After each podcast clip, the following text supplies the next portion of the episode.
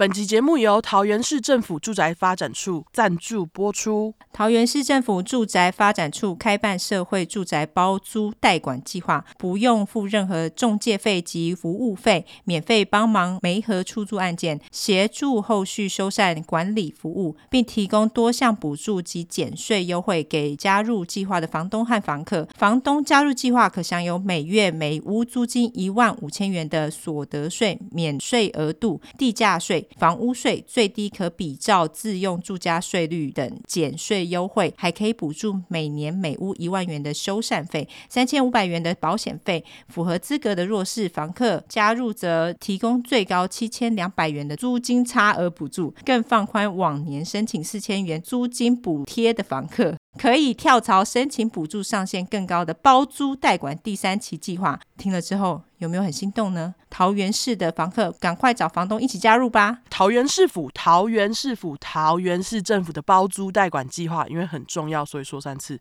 桃园市政府作为强力后盾，遇到纠纷，一九九九一通电话服务到你满意，再也不怕租屋纠纷求助无门。请指明桃园市政府委托的下面三间厂商，记得哦。第三期包租代管计划，只有下面三间厂商才有桃园市府的强力把关。兆基管理顾问桃园分公司零八零零六六六四四四，万隆不动产公司零九零零七九九五零零，大家地产公司零八零零三二一七零一。以上广告由桃园市政府住宅发展处提供。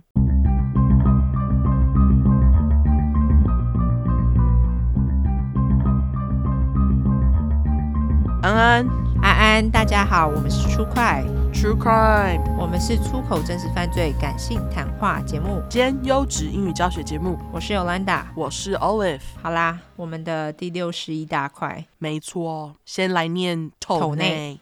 对，嗯、在 PayPal 上面的斗内呢，要先感谢 email 结尾是二五八零一的李小姐，以及住在柬埔寨的 Chang。美。哦，非常感谢他，因为他有跟我买了两样商品。哦。好，对，非常谢谢他。好，然后还要感谢台中的蔡小姐，以及很爱我们 Podcast 周内的五二零的吕小姐，感谢你，感谢你，以及新北市 email 里面有兔子 Rabbit 的唐小姐，OK，最近在搬家，跟五岁狗狗一起听出快的香港粉丝，你的狗应该很乖哈，嘿，感觉没错。自称手太肥的李小姐说，日后会努力存钱走内，感恩你吼，非常谢谢你。对，还有把 PayPal 送的购物金投内给我们的谢小姐，谢谢，感谢。Anchor 的话要感谢曾小姐，网站的话要感谢上班得开长途蔡小姐，谢谢你们。对，真的很感谢你们投内支持，这样没错，谢谢大家的投内，没错，感谢大家。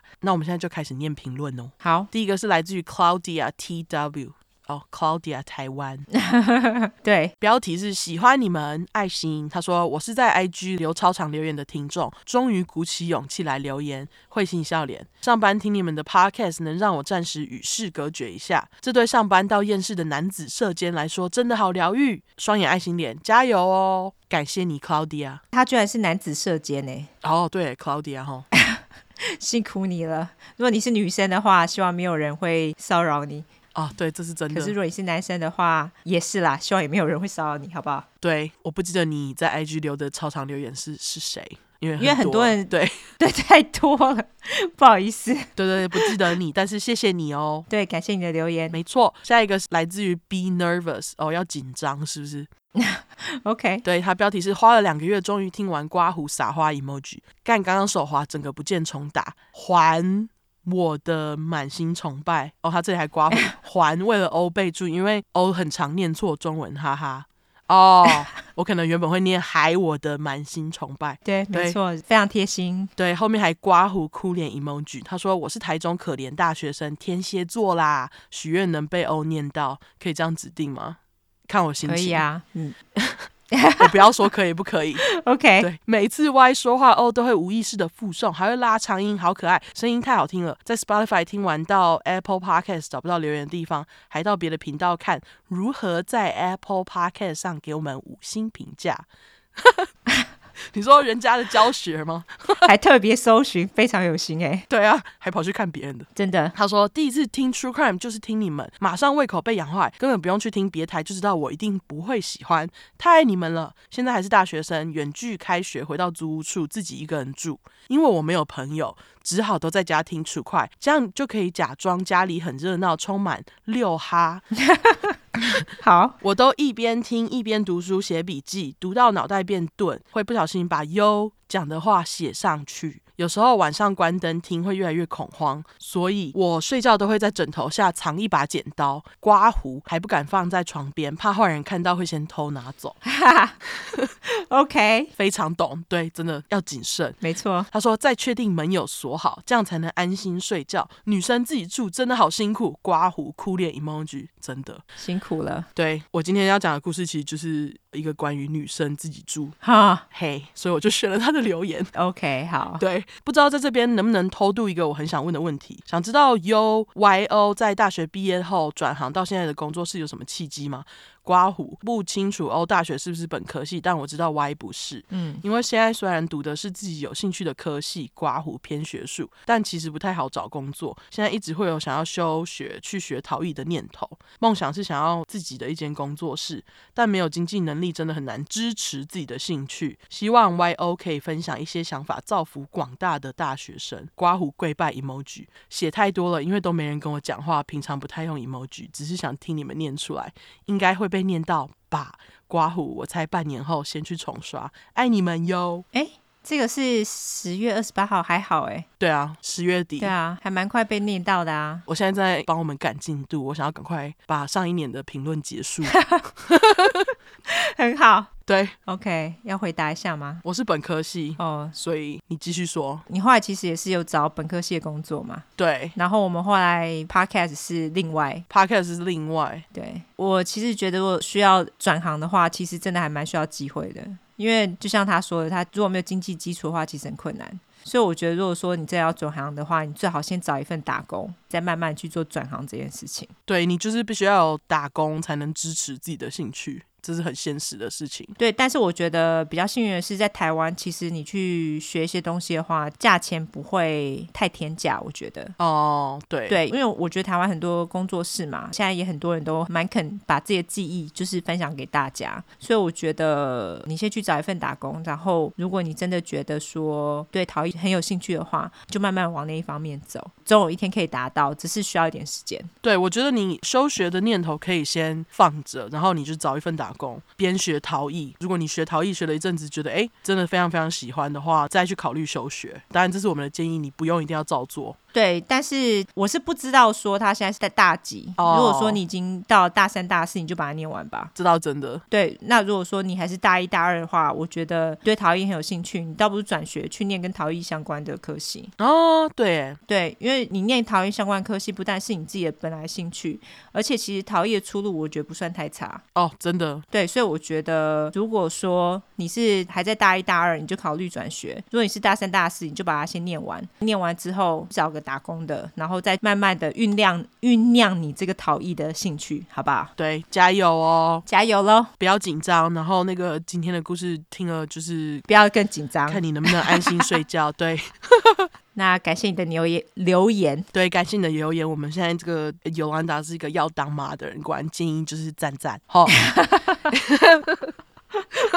好，下一个，OK，下一个来自于 Good Day L O L，哦，oh，Good Day 是这样。祝你有个美好的一天，大笑。嗯哼，那他的标题是“上班苦闷报价，寂寞患者救星”。他说：“爱死坏话一定要讲爆，上班隔壁吵死，最喜欢听 True Crime，做闲事就可以认真听。没办法认真听的时候，我还是会一直听。比如算报价五哈，就当成有人在我旁边陪我大讲干话，很安心。听到脏话笑死。赌烂报价的过程中增加一点小快乐，三个墨镜 emoji。嗯哼，但就会变成一集听超多次五哈，爱你们加油。”一颗心卖拿我干，最后一句说得好，对，感谢你，感谢你喽。我觉得报价好像真的还蛮讨厌的，可是如果不是自己的公司，我觉得还好。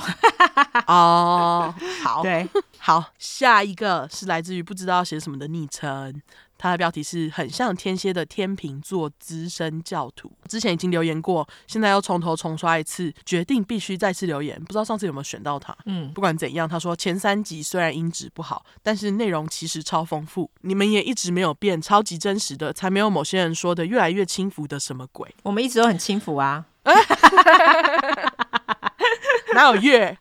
对，并没有月，我们一直都很轻浮，好吗？哦，原来是这样子吗？好，你们要怎么说就怎么说啊，随便啊。对啊，对，你们爽即可哈，人生就追求爽活这么短，没错。那总之，他说谢谢你们坚持写案件，听小块也是一样很满足。刮胡，因为是你们讲的，你们不要压力太大，希望还可以听很久你们的声音。三个小鸡腿，感谢你喽。我觉得好像有念过他的，可能有哈。怎么办？要剪掉吗？不用啊，就感谢他喽，谢谢你喽。好，感谢你，没错，就是因为你说我们没有越来越轻浮。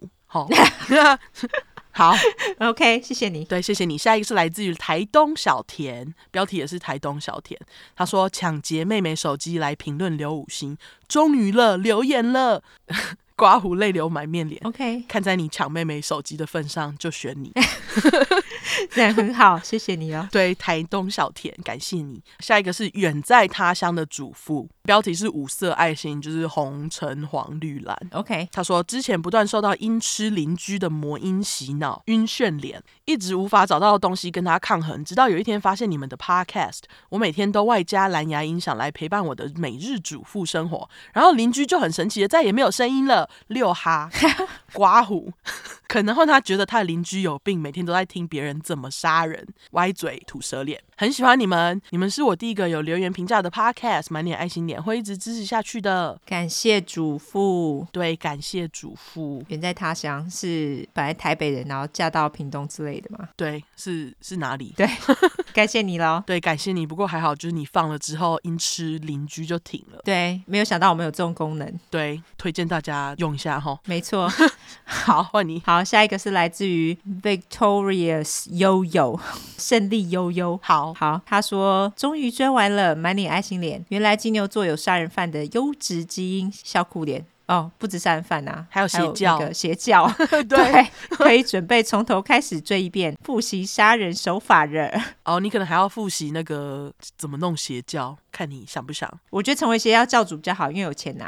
啊、哦，对，而且就是爽奴役别人。对，我们开玩笑的，大家拜托不要认真。我们没有要当邪教，先先先先这样讲。虽然大家都开玩笑哈，不是，我是说我们没有鼓励人去杀人或是当邪教教主，好不好？哦哦哦，对。好好好，我以为你是说我们不是邪教，我想说，对，我们不是，嘿，我们的确不是。不过看大家留言都觉得超邪教的，笑死我了。这倒是真的。总之，我们不鼓励哦，刚刚是开玩笑的，嘿，没错。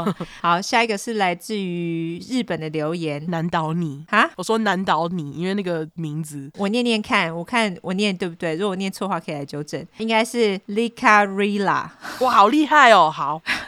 我不确定，因为五十音不是很记得。好，标题是“出快是我的精神粮食”。透过好朋友的介绍知道出快，然后就整个聊下去，每天都在听。真的感谢你们丰富我的精神粮食。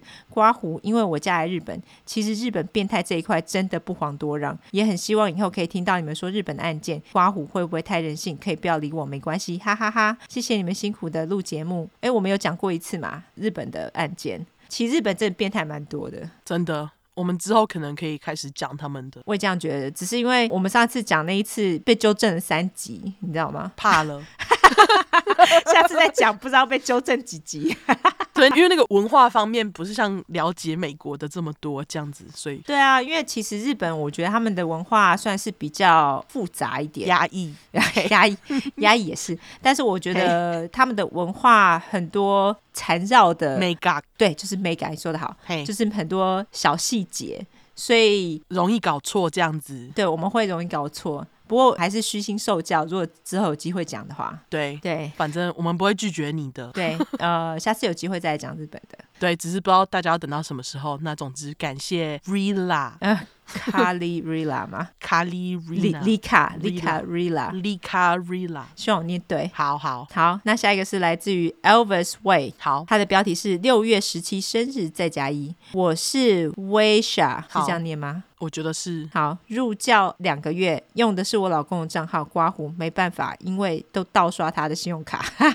OK，干好。听到小虎跟小林的生日，就深深觉得干，我到底有多压抑，才没有干掉几百同事跟客户？结果好不容易追完全部，居然在第五十三块的留言里，又听到四位同一天生日的粉块亲朋好友，每天开车听、煮饭听、扫地听、哄小孩睡觉戴耳机听，听听听听到爆。还推荐我一样压抑的业务同事一起听，我觉得业务真的蛮辛苦的，真的。目前只拉到四人入教，持续努力中。感谢二位用心做节目，加油加油，小鸡腿！感谢你，Elvis Way。那我们现在就五个，对，五个粉块。不过感谢你没有杀人，谢谢。对，感谢你没有杀人，有正气哈。对，没错，有正气，很好。对，好，下一个是来自于 Luni 的妈妈，标题是入教出快成功，居家上班超无聊，因为喜欢听社会案件，随意寻找 Podcast，意外滑到出快。本来觉得没有特别好听有趣，可是莫名的一直听下去，笑哭脸。上班就打开出快，晒衣洗碗也打开出快。我想这就是潜移默化的入教成功。亲嘴爱心脸是耐听节目认证。Thumbs up！我要我家 Luni 以后跟我一起听起来。刮胡 Luni 是我家狗，应该没有宝宝狗不能听的限制吧？五哈，哈，请一直加油，小鸡腿。哦，狗他们一出生就可以听了。对啊，他们自带正气，你起来。对，狗真的，狗生出来自带正气，好不好？当然可以。没错，狗一出生就可以听了哈。好他们听完也不会跑去杀人。对，没错，对他们说杀人都是主人的错。嘿，hey, 感谢 Luni 的妈妈哈。没错，好，下一个是来自于在十五岁生日前一天点开出快的菲菲。哇，OK，标题是二月十三生日，但我屎拉的很顺畅，因为我不是不拉。好，他这个是吐舌笑脸。Hello，两位姐姐，招手 emoji。今天刚拿到手机，马上来留言。Yahoo，会买苹果有二十趴的原因，是因为想来五星留言加订阅。苹果要来夜配一下吧？真的？对，是不是生气脸？真的超超超喜欢你们的，一定要一直出新快，不要停。之前跟我妈说想抽大麻，她差点把我打死。后来推出快给她听，妈妈直接变粉丝。我会继续。壮大邪教的，天哪！竟然把妈妈推进来了，好厉害哦！对啊，而且居然很勇敢，跟妈妈说他想要抽大麻，他才十五岁，哎，真的，未来潜力无穷。对 对，我希望大家就是有一个很正确的心态，你今天冲大麻是因为你想要放松，并不是因为你是想要觉得好玩、觉得酷，好不好？对对对，就感谢菲菲喽，要有争气哦，哈！对对对，然后大麻在台湾还是不合法的，所以大家自己小心一点哦。对，要抽去泰国抽。嘿，不要就是违法这样，不鼓励。没错，哎、哦，不过十五岁不要抽，哦、你要抽的话，十八岁后再抽，好吧？因为你现在脑子还在发育，现在抽的话会变笨哦。嘿，真的。好，下一个是来自于 Lily Way，她的标题是“妈妈坏坏刮胡已改邪归正”。OK，安安，我是之前带着一岁半儿子来自于欧家乡的园林媳妇，目前是全职妈妈。刚开始常常一边播放儿子爱的乐团歌，一边听 Y 和 U 说故事。由于儿子是元旦宝宝，刮胡摩羯座，想说这样下去有点母汤，于是先生刮胡上线。买了蓝牙耳机给我哦，原来先生是上线。对啊，没有想到先生居然是上线。他说今天是十月八号，哄儿子一边戴着耳机开始三刷，听到了艾琳的故事，之前可能没有细听，快结束，听到艾琳十月九号执行死刑，内心难过了一下啊。我觉得妈妈真的很容易就是呃有同理心，对，就是妈妈真的很容易心很软哎。我也是怀孕之后才这样觉得。哦，你觉得你你现在很容易心软吗？很容易哭啊。哦。我不知道是荷尔蒙还是怎样，可是像我看我那个生朋友的小孩，他们就算生出来之后，也还是很容易哭。哦，好吧，所以我觉得好像跟当妈有关。好，总之他继续说，想说来个二次留言，感谢你们分享这么棒的故事，只能给五星，觉得很可惜。刮胡十月八号，同时也是我跟我先生的交往纪念日。听到这个细节，妈妈内心抓马感伤，干，年纪大了，泪腺更发达了。他是五个满脸爱心脸，爱你们，我们也爱你，妈妈。对，当妈妈就是会很容易感伤啦，所以我了解，我现在终于懂了。哦，你现在终于懂了，是不是？恭喜你懂了。没错。园林媳妇希望你在园林有吃各种好吃东西，素食面、素食米糕、童仔米糕。干，我好想回家哦！我好想吃同仔米糕哦！我想要去吃那个 cold day cold day 哦，对 cold day 我还好啊，是哦，好吧。不过同仔米糕我超想吃，对，我想吃那种素食同仔米糕，上面会配那种小黄瓜、酸小黄瓜的那种脆脆的。你好 specific，一定要有那个啊！我从来没有吃过大 VGO 是那样子的啊，是哦，对啊，这是在员林的哎，就是有一间素食，然后最上层是放那个他切小块的豆皮，然后当他翻过来的时候，他们就会把那个他们腌的小黄瓜。酸的小黄瓜放在旁边，让你配着吃，干有个好吃。你刚刚还吞口水哈、哦？应该是有，因为我现在就在想象那个画面，哦，有个好吃。天哪，应该只有那一间是这样子，因为我从来没有吃过哪一间是这样子。等你等下吃完饭，我再拍照给你看。拜托你不要，好不好？等你吃完饭，我吃不到靠药。等你吃完饭，好啦好啦，好，感谢，那也感谢这位园林媳妇喽，辛苦喽。对，感谢大家的留言，没错，谢谢大家。好。好，那我们接下来就来免责声明吧。好，因为我们的主题是在讲有关血腥暴力或性虐待的内容，建议有类似创伤或经验的人，还有不喜欢这类题材，你就不要听喽。还有十五岁以下。就不要听了哈，妈妈带着也不要听。我们会用比较轻松的方式去讲这些故事，并不代表我们不尊重受害者。毕竟案件内容都非常沉重，我们都是开杀人犯玩笑，对于死者会给予绝对的尊重。还有我们的故事充满了偏见，因为我们不爽就骂人啊，杀人犯有什么好不骂的？我们又不是媒体，也不是警察机构，没有义务需要保持客观中立。要听客观中立的人，拜托你转台或自己找资料，好不好？嗯哼，不要再跟我们靠北了。另外，因为我们住在美国有一段时时间了，所以还是会中英文夹杂。毕竟这个是翻译的故事，我们还英语教学，优质英语教学节目好吗？有玻璃心的人，这边就给你一个警告。我们逮到机会就说中国的坏话，所以假使你不喜欢我们讲中国的坏话的话，就不要听了。不喜欢听脏话的人就直接关掉哈，我们就无缘拜拜。因为我们讲脏话讲爆，对，我们讲爆都已经免责了，不要再靠腰了。另外，我们如果有提到任何加害人有心理疾病的话，并不代表你有这个心理疾病你就害人。我们其实有很多听众有一样的心理疾病，但是他们充满正气。所以今天如果骂加害人的话，并不代表我们骂所有有相同疾病的人。大家拜托不要自己对号入座了。对，感谢。大家。好，那接下来就是我先讲嘛。对，你今天的故事，我今天故事超长的。对，我今天要来讲一个算是神秘事件啦，当然也是有含粗快的成分在，但是因为它这整个故事真的非常奇怪，我觉得比较算是属于奇人异事类的。好，那我这次要讲的呢，就是 The Gibbons Sisters 基本斯双胞胎姐妹的故事。好，那这个故事呢，我一查靠腰，居然要拍成电影嘞！哦，是哦，对，没想到吧？那关于这一点，我最后再来跟大家讲，这一对双胞胎姐妹，她们当然就是同卵双胞胎，一个叫做 June Gibbons，另外一个叫做 Jennifer Gibbons。那我就分别叫他们阿啾跟珍珍。好，这样子大家比较好记。这个故事呢，我先从基本斯的父母开始讲起。那为了好讲，我就叫他鸡爸跟鸡妈。好。鸡爸跟鸡妈又出现了，真的。鸡爸跟鸡妈他们是来自于一个叫做 Barbados 的国家，这个国家的中文呢翻成巴贝多。哦，他们虽然叫巴贝多，但是他们其实是一个小到靠腰的国家。他们位在加勒比海，国家的面积就有新加坡的一点五倍大。哎，说好的八倍呢？对，说好的八倍，真的，啊、人口密度跟台北市差不多。哦，很挤哎。对，所以大家就知道这个地方真的是超级小。鸡爸跟鸡妈他们两个人相遇。的时候呢，鸡爸约十九岁，鸡妈大概二十岁。他们两个当时都是在机场工作。哎，鸡爸鸡妈在机场工作啊。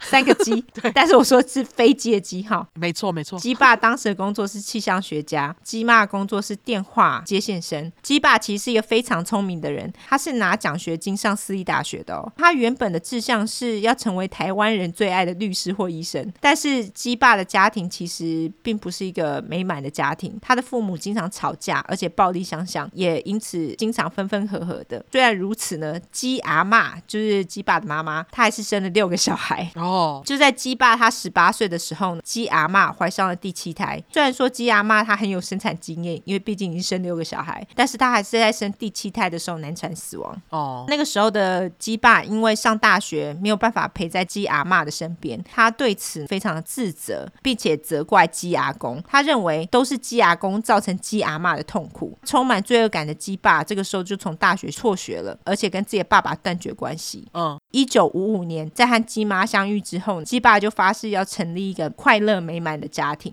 因为毕竟自己来自于一个不美满的家庭。鸡爸跟鸡妈两个人结婚后没有多久，他们就迎接了第一个小孩，是一个男孩。但是这个小男孩在出生没多久之后就去世了。虽然如此，鸡爸跟鸡妈他们仍不气馁，再接再厉。他们隔年又生了一个女儿，再过两年又生了一个儿子。由于家庭的成员变多了嘛，所以鸡爸为了给小孩更好的生活，他们就决定移民到英国。哦，OK。一九六零年，鸡爸跟鸡妈带着两个孩子来到英国。鸡爸那时候就直接去考了空军的考试，他就加入了英国皇家空军的行列。刚开始，鸡爸为了受训跟调度的关系，所以他们全家其实必须一直跟着鸡爸到处跑。那一直到多年后，鸡爸晋升为空中管制员，全家才安顿下来。因为鸡妈她必须要跟着鸡爸到处跑嘛，所以她当然就是专心在家里带小孩。嗯，鸡妈在一九六二年又怀孕了，那她这次怀的呢，就是双胞胎姐妹。隔年一九六三年四月十一日，生下了本故事的主角基本斯双胞胎姐妹，母羊座。对，母羊座。阿啾比妹妹珍珍早出生了十分钟，所以阿啾是姐姐，珍珍是妹妹。好，虽然说阿啾是姐姐，但是妹妹珍珍在成长的过程当中，不管是身高啊，还是学爬、学走路，都比姐姐要快一点。但是这个并不影响她们两姐妹的感情。根据鸡妈说，她们两个做什么都要一起做。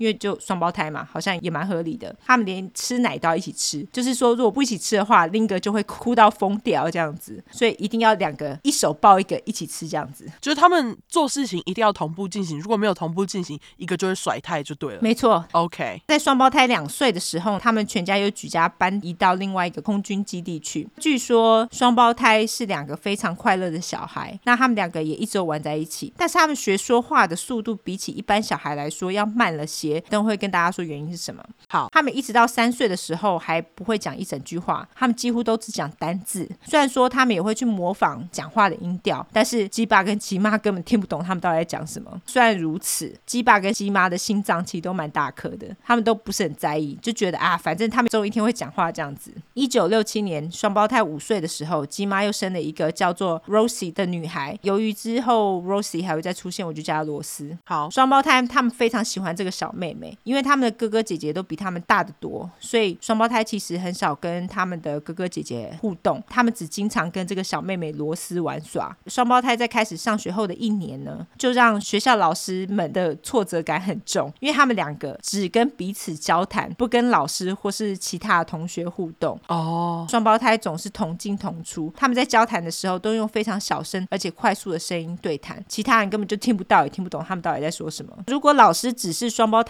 说。说话或做事，双胞胎他们就会一直看着地板，然后就一声都不吭也不动哦，他们就会这样子盯着地板好几个小时。哎，哦，老师当然后来就会放弃嘛，就觉得啊，就算了。虽然说双胞胎的行为很奇怪，不喜与人交，但是鸡妈跟学校最后把他们两个的问题归咎于他们太害羞了啦，就说哎，没事没事，只是太害羞了这样子。OK，据说学校里的同学跟老师们呢，后来也渐渐习惯他们这样子的行为，双胞胎也因此被称为 The Silent Twins。沉默的双胞胎。好，双胞胎他们在八岁半的时候，全家要搬家了。那他们就进了新的学校。他们似乎是立志成为一对奇怪的姐妹。他们除了不与人交，他们连眼神都不跟人家交汇。除此之外，再加一个新招：他们两个走路或者是做任何动作的时候，就会开启慢动作模式。啊，而且还是两个人同时进行一样的动作。例如，他们两个会慢慢的坐到椅子上，再慢慢的从椅子起身。如果有一个人双腿或是双臂交叉，另外一个人也会像机器人一样马上做一样的动作。双胞胎他们其实两个人还是彼此会交谈，但是一样就是没有任何人听得懂他们在空杀小。双胞胎这么怪，他们在学校又是唯一的黑人家庭，所以在学校也理所当然变成被别人霸凌对象。据说当时对他们霸凌真的非常严重，严重到后来学校决定让两姐妹提早放学五分钟，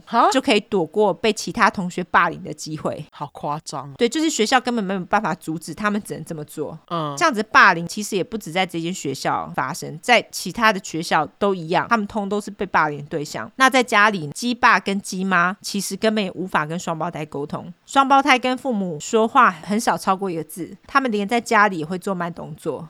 例如在吃饭的时候，他们会用慢动作吃饭，而且动作还一模一样，连咀嚼的动作都是用慢动作咀嚼，但就吃就吃很久嘛。吃完后呢，他们就会将他们的碗盘放进洗碗槽，也是慢动作吗？对，也是慢动作。靠！然后回到自己的房间也是慢动作。哈，你说的慢动作是像那个我们录影 slow mo 的那个慢动作？对对对，就是那样子。God，好。如果就是你跟他们说话呢，他们会假装没听到，一直到他们两个人回到自己的房间之后，才可以听到他们跟彼此对话还有嬉笑的声音。他们也会跟罗斯对话跟嬉笑玩耍这样子，因为罗斯跟双胞胎其实是住在同一个房间。OK，如果其他人开房门进去的话，双胞胎也是跟录音机一样，马上暂停手边的工作，然后马上沉默。嗯，关上门后过一会才会再听到他们讲话跟嬉笑的声音。哦，他们就是活在自己的世界里面。没错，完全应该说只愿意活在自己的世界里面，不让任何人打扰。啊，好神奇！双胞胎在学校的各科成绩都还不错。哎，虽然被霸凌，对，因为他们其实活在自己的世界里面，他们其实就是自己念自己的。哦，是是是。但是他们数学的成绩呢，其实一直都不是很好。两姐妹在学校的总评量当中，阿啾被认为是非常聪明的，在双胞胎当中也是比较讨喜的那个。但是她其实很缺乏自信。那珍珍则是比较不合群的那个。据说她具有高度的领导能力。双胞胎在彼此做沟通的时候，通常都会用一些很微小的动作来做讯号暗示彼此的行动。例如说，会微微的动下眉毛啊，动个嘴角啊，或是微微的头部倾斜之类的，来达到两个人动作做一致的目的。通常给讯号的人呢，当然就是比较有领导能力的珍珍嘛，阿啾其实就是跟着珍珍的讯号去做动作这样子。哦，OK OK，因为他是两个当中发育比较好的嘛，可能也是因为这样子。OK，这个其实好像还 make sense，就是比较强势啦。嘿，双胞胎在新的学校待了两年之后呢，他们的状况一直没有进展，校长就把鸡爸跟鸡妈叫到学校谈话，但是鸡妈还是觉得啊，他们就是害羞啦，所以才会这样子啦。那鸡爸呢，则是跟普通亚洲的家长一样，觉得他们两个。成绩都很好啊，就给他去啦，没差啦，他们要干嘛就干嘛。但是鸡爸跟鸡妈却没有跟学校说，双胞胎其实在家里也是这样子，所以校长就自己脑补，觉得哦，可能双胞胎在家里蛮正常的啦，就在学校才这样子。他们觉得父母都不担心的，我们学校是担心什么？这倒是真的哈。对啊，所以校长跟老师他们也就随双胞胎他们自己这样去了。一直到一九七六年，一个叫做 John Reese 老瑞的医生到学校帮学生打疫苗，他才发现这个基本斯双。胞胎姐妹两人非常不对劲。OK，那个时候的双胞胎呢，已经十四岁了。老瑞到学校的目的当然就是帮学生打肺结核疫苗嘛。嗯，打疫苗的时候当然就是要求学生排成一排，然后一个个接受疫苗注射。当双胞胎他来到老瑞的面前的时候，老瑞觉得非常的奇怪，非常惊讶，因为两姐妹的动作跟表情。都非常僵硬，然后连针插进他们的手背的时候，他们两个人也动都不动，哎，就毫无反应。打完针后，他们两个人就是直挺挺的、僵硬的前进。看到这样的状况，老瑞当然觉得很奇怪啊，就觉得这两个小孩子怎么怪怪的。于是呢，他就跟校长提起了双胞胎的事情。但是因为校长之前就已经跟鸡爸鸡妈谈过了嘛，他当然就是也没有给什么正面的回应。他就跟老瑞说：“哎呦，他们就是这样啦，成绩好就好了啦，安啦安啦，就这样直接敷衍过去了。”但是没有得到解答的老。老瑞迟迟无法忘怀双胞胎举动，于是他征求了校长的同意，打了电话给双胞胎的父母。在通过电话之后，老瑞他发现，哎，鸡爸跟鸡妈还蛮正常的啊，感觉是一对很聪明又还蛮负责任的父母啊。但是在电话当中，鸡爸跟鸡妈才跟老瑞说，哦，双胞胎其实在家里也是跟在学校一个样啦。但是因为他们两个功课很好，所以就放给他们去了。那老瑞对于鸡爸跟鸡妈的反应也是很惊讶，因为他们对于双胞胎在学校跟家里的行为，居然觉得没有。什么大不了的？更扯的是，鸡爸跟鸡妈对于自己无法了解双胞胎的语言，居然也不以为意。就是自己小孩讲话他不懂，他也 OK 这样子。嗯，老瑞后来更发现呢，鸡爸跟鸡妈他们其实知道双胞胎他们有舌下组织增生的问题，导致舌头没有办法伸出超过下唇。大家都可以吧？就是如果你是讲话算是比较正常的，其实这也是我们俗称的大舌头啦。原来，但是鸡爸跟鸡妈却从来都没有帮双胞胎寻求治疗。老瑞最后就将双胞胎他这个案例啊，告知了一位叫做 Evan Davis 阿凡的儿童心理医生。他说，他认为两个姐妹呢患有 elective mutism 这种罕见的精神疾病。elective 就是选择性，mutism 就是缄默的意思啦。所以他们就是有选择性缄默。阿凡医生呢就请当地的卫生局跟双胞胎预约见面。阿凡医生他向双胞胎提出问题的时候，双胞胎也通常拒绝回答，只会微微的用点头或是摇头表示他们的答案。阿凡还发现双胞胎不止不讲话，他们两个连动都不动，就是很僵硬。啊，他们真的很诡异。鸡妈呢，甚至一度觉得双胞胎不讲话很丢脸，还赶快跳进去帮双胞胎回答这样子。嗯，只有在阿凡离开现场后，才能在房间外面听到双胞胎嬉笑跟说话的声音。但是等到阿凡回到房间后，双胞胎又变成雕像，动都不动。那。他们在房间嬉笑跟说话的声音，妈妈有在场吗？还是他就是跟阿凡一起离开？他跟阿凡一起离开，妈妈不在场。OK OK。最终阿凡终于成功的让双胞胎画了画，当然两个人也是用慢动作完成他们的画，但是我不知道他们是不是画一样东西。哦，好好奇哦，我也很好奇，找不到。那总之阿凡最后也确认了双胞胎的确是有选择性缄默，而且他们觉得双胞胎有语言障碍，两个人要接受那个语言障碍的治疗，所以他就把双胞胎介绍给一个专门在治疗。疗儿童语言障碍的专家叫做 Ann Trehorn 小安的语言治疗师。于是小安便从一九七七年开始治疗双胞胎。小安一开始也无法让双胞胎讲话超过一个字，但是小安发现，如果他叫双胞胎念诗的话，他们两个人是会乖乖照做的哦，而且他们还很爱念。哦，小安还发现双胞胎其实是会说话的，而且实际上他们两个人并没有语言障碍，只是大舌头而已。例如说，他们那个 s 的发音啊，会变成 sh 哦，就是。Sister 就变 sister 哦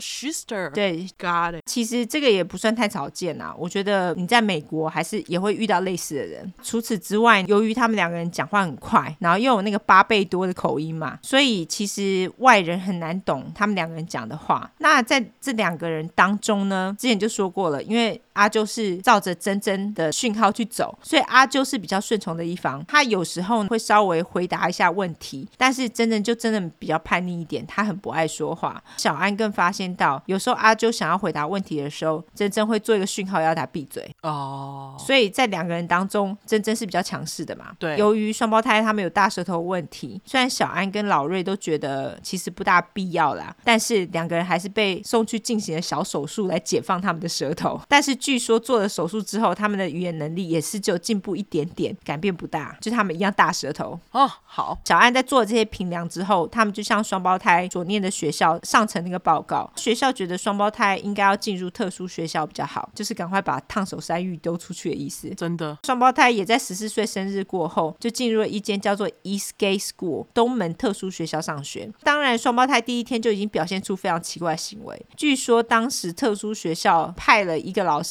去接双胞胎上学，但是当车子到了双胞胎面前，两个人并没有要进车子的意思。老师必须下车，把两个人的手脚都亲自折弯，沿着关节的部分折弯，就像你在玩娃娃一样，有没有？因为他们不动嘛，你当然知道你动它，不然。对对对，然后再把双胞胎放进车子里，就是因为这样子呢，有时候老师得花半个小时才能把两姐妹塞进车子里。干，好可怜的老师，老师超衰，老师超辛苦。对，毕竟特殊学校就还得折小孩。Okay. 对。行，双胞胎在进学校前呢，也必须做心理跟人格测验嘛。阿啾在智力测验的项目，她获得很高分。两姐妹在理解方面也都还蛮高分的哦，但是在智慧跟数学两项测验当中分数很低。至于人格测验的结果表示，双胞胎他们两个都有忧郁、内向、不善与人交的倾向，很明显吧？嗯。但两个人非常独立，不需要他人的同情跟意见。特殊学校的治疗师呢，叫做 Tim Thomas 老提。他花了几周的时间和双胞胎互动，他甚至还学双胞胎，就是坐在那边不动也不讲话，因为就想说这样不知道是不是可以加入他们的世界，这样子更能了解他们。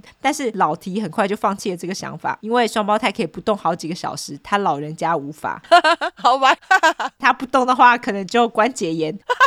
想加入还失败，对，失败。特殊学校另外一个老师呢，叫做 Kathy Arthur。凯西，他后来想出一个办法，他知道双胞胎只有在没有人的时候才会跟彼此互动嘛，所以凯西他就弄了一个摄影机，让大家都离开之后，还可以录下双胞胎他们之间的互动。他也的确成功的录到了双胞胎之间的互动。在看录影带之后，凯西其一开始也无法理解双胞胎他们到底在攻三小，因为他们讲话真的很难懂。凯西于是就把录影带的速度放慢后，他就确认其实双胞胎他们两个人讲的是英文没有错，只是因为有大舌头跟八倍多的口音，真的非常难懂。在做了各种观察之后，特殊学校的老师们有一半认为应该将两姐妹分开，那另外一半则觉得这样子实在是太残忍了。但是在你来我往的争辩之后，在一九七八年三月，学校最终决定将两姐妹分开，一个留在特殊学校，那另外一个就送去另外一间分校。OK，毕竟他们想要有改变嘛，那当然最直接的方法就是把他们分开，看到底会怎样。对，他们就是想办法看要怎么去治疗他们两个人，因为他们两个人情况非常的特殊嘛。对，据说双胞胎对于学校的这个决定呢，一开始还蛮兴奋的，尤其是阿九，他还在他的日记里面表达他的兴奋之情。但是就在被分开的日子越来越接近的时候，他们两个人突然开始恐慌，双胞胎开始跟学校的老师抗议这个决定。但是他们抗议的方法也很妙，他们不当面讲，毕竟他们不讲话，他们是决定打电话，哦，而且他们还不知道用什么方法 弄到一些私人电话，打电话给学校的老师们哦，跟他们保证说，如果不把他们拆开的话，他们从下周开始就会讲话哦。虽然他们两个人这么保证，但是他们在学校里面完全没有要讲话的样子，所以老提就把双胞胎找来跟他们说，你们还是会被分开，因为他们没有照着他们的保证做啊，又没开始讲话。对，你要先讲话，大家才会觉得你是讲真的嘛。但是他们并没有。对啊，老提就说，你们还是会被分开，不过你们可以选择谁留下，谁去另一间学校。结果接下来发生的事情就把老提吓得不要不要的。双胞胎这时候缓缓的站起来，呈现肢体僵硬的状态，而且面对面，两眼直直的盯着对方。接着，珍珍开始抓阿啾的脸，阿啾则开始拔珍珍的头发。不止如此，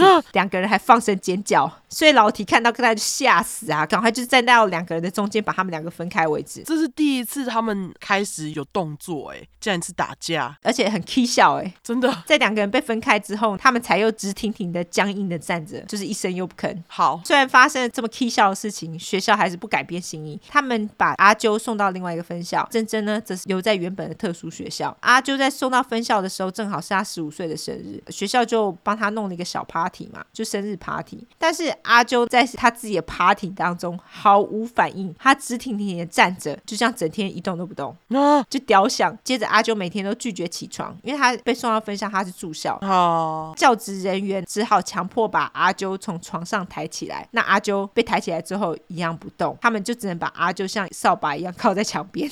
他是忧郁症吧？忧郁症很严重吧？感觉是因为他接下来呢，也是一整天都不动，而且默默的落泪一整天。哦，因为有人落泪哭的时候眼睛会闭起来嘛，嗯，但是他眼睛也不闭起来，他就让眼泪这样一直流啊，就是因为他不动啊，所以他也不会帮自己擦眼泪，所以教职人员只要每隔一阵子就帮他擦眼泪跟帮他擦鼻涕这样。嗯，虽然说阿啾的行为看起来好像是因为很想念他的妹妹珍珍嘛，因为他一直一直流眼泪，但是他写的日记内容呢，却不是这么一回事。阿啾写说，妹妹珍珍在原本的特殊学校过得爽爽的，睡着家里的床，吃着家里的食物，但她自己却得跟一群陌生人生活，听陌生人讲话。她根本不想跟这些人一起吃饭啊。阿啾在学校也的确一口饭都不吃，教职人员对阿啾根本完全没辙。就这样子跟阿啾奋战了两个月之后，分校决定把阿啾送回原本的特殊学校，双胞胎就重逢了嘛。嗯，但是他们重逢之后呢，却用更极端的方式来表达自己对学校的不满。他们拒绝分开接受治疗，而且什么事情都不干，站在那边什么都不动。那老提这个时候也发现，珍珍此时对阿啾的控制欲更强烈。如果阿啾表现出一丁点跟珍珍不同的行为，珍珍就会超级生气的对阿啾说：“你是珍珍，你是我。”而且就是一直不停的重复这句话。那由于双胞胎他们极度不合作嘛，学校根本就是束手无策。所以在特殊学校最后一年呢，学校就让他们去了，就算了，就觉得很啊，你们想干嘛就干嘛。哦，OK。虽然说他们两个人都进入了特殊学校，但是双胞胎一样被霸凌。当霸凌发生的时候，他们两个人会抱在一起，然后把头埋进手背里面，一声不吭的，然后也不动哦，就这样默默的等霸凌结束。天哪！虽然说双胞胎看起来不与人交，但是他们对学校里的一个人却非常有兴趣。那个人呢，就是一个叫做 Lance Kennedy 的十六岁男学生，我叫他烂死。那烂死呢是一个美国人，他会被送进特殊学校的原因是因为他是一个麻烦制造精，因此他就被那种普通的学校给退学了，然后最终被送入这种特殊学校来做治疗，因为他们就觉得他行为有问题嘛。嗯，赖死在学校常常会炫耀他曾经犯过的罪，例如说偷窃啊、纵火罪等等。双胞胎爱死赖死这样子坏男孩，而这样子倾向其实之后一直也会不停的发生。由于双胞胎一直对美国充满了憧憬，他们非常喜欢美国的食物、音乐、好莱坞电影等等。在这个坏坏的美国男孩活生生的就站在他们的面前，而且还是一个金发高子帅哥，双胞胎当然就对他一见倾心啊。于是呢，双胞胎每天都跟着烂死。烂死其实一开始也不是太在意啦，他只觉得很同情两姐妹这样子。毕竟双胞胎他们两个怪怪的嘛。他们在学校里又没有朋友，双胞胎会在烂死的夹克口袋，或是那种什么 yearbook 学校那种年鉴有没有？还有那个烟盒里面塞纸条给他。但是烂死可能真的在学校蛮红的，他不知道这些纸条其实来自于双胞胎。哦，毕竟他是唯一的美国人吗？他好像是唯一的美国人哎，口音就让大家爱死。可是其实美国人也很喜欢英国口音哎。对啊，就是一个互相啊。对啊，我觉得这还蛮妙的。对，一九七九年，双胞胎离开特殊学校，这时候的双胞胎他们两个人快要。十七岁了，不满十七岁，但是他们也没有继续升学计划。由于他们的情况非常特殊，所以特殊学校给鸡爸还有鸡妈的建议就只有帮他们两个人申请失业补助。回家后的双胞胎，他们仍不跟父母交谈，而且更进一步的不跟爸妈还有其他兄弟姐妹待在同一个房间里面。他们会等到客厅都没有人，才从房间走到客厅看电视。双胞胎有时候会写纸条给鸡妈，叫鸡妈把客厅的门开着，这样子他们才可以坐在楼梯上看电视，不用跟其其他人一起待在客厅这样子啊，好孤僻哦，非常。那双胞胎几乎都是待在自己的房间里，每周都只有一天会离开家门去领失业补助金。鸡妈则是会把食物送到双胞胎的门口。双胞胎仍然只跟小妹罗斯互动，因为他们三个人还是共享一间房间。嗯，双胞胎跟罗斯会在房间里面一起创造一个小天地，他们会一起玩洋娃娃，而且每个娃娃都取名字哦。双胞胎还会帮每个娃娃编家族史跟编故事。对。罗斯来说呢，这只是一个还蛮有趣的游戏，但是对双胞胎来说，这些娃娃都是他们真正的家人，而且这些娃娃的姓都是吉本斯，就是吉本斯。哦，OK。双胞胎还帮这个家庭取了名字，叫做 Happy Families，就是快乐家庭啦。那每个娃娃都有出生日期，还有婚姻，他们还帮他们编了人生大事。但是双胞胎非常喜欢把重点放在生病、受伤跟死亡。大多数的娃娃呢，都有非常悲惨的身世，他们还会详细的把这些细节都。记录在他们的日记里面哦。双胞胎在某次的圣诞节收到日记当礼物，他们就开始有写日记的习惯嘛。但是在他们日记当中呢，他们对于必须依存彼此而存在，觉得非常苦恼。其实他们两个并不喜欢这样子的感觉，但是他们也不知道如何改变。尤其是被真正控制的阿九，他在日记当中还表现出他很想死。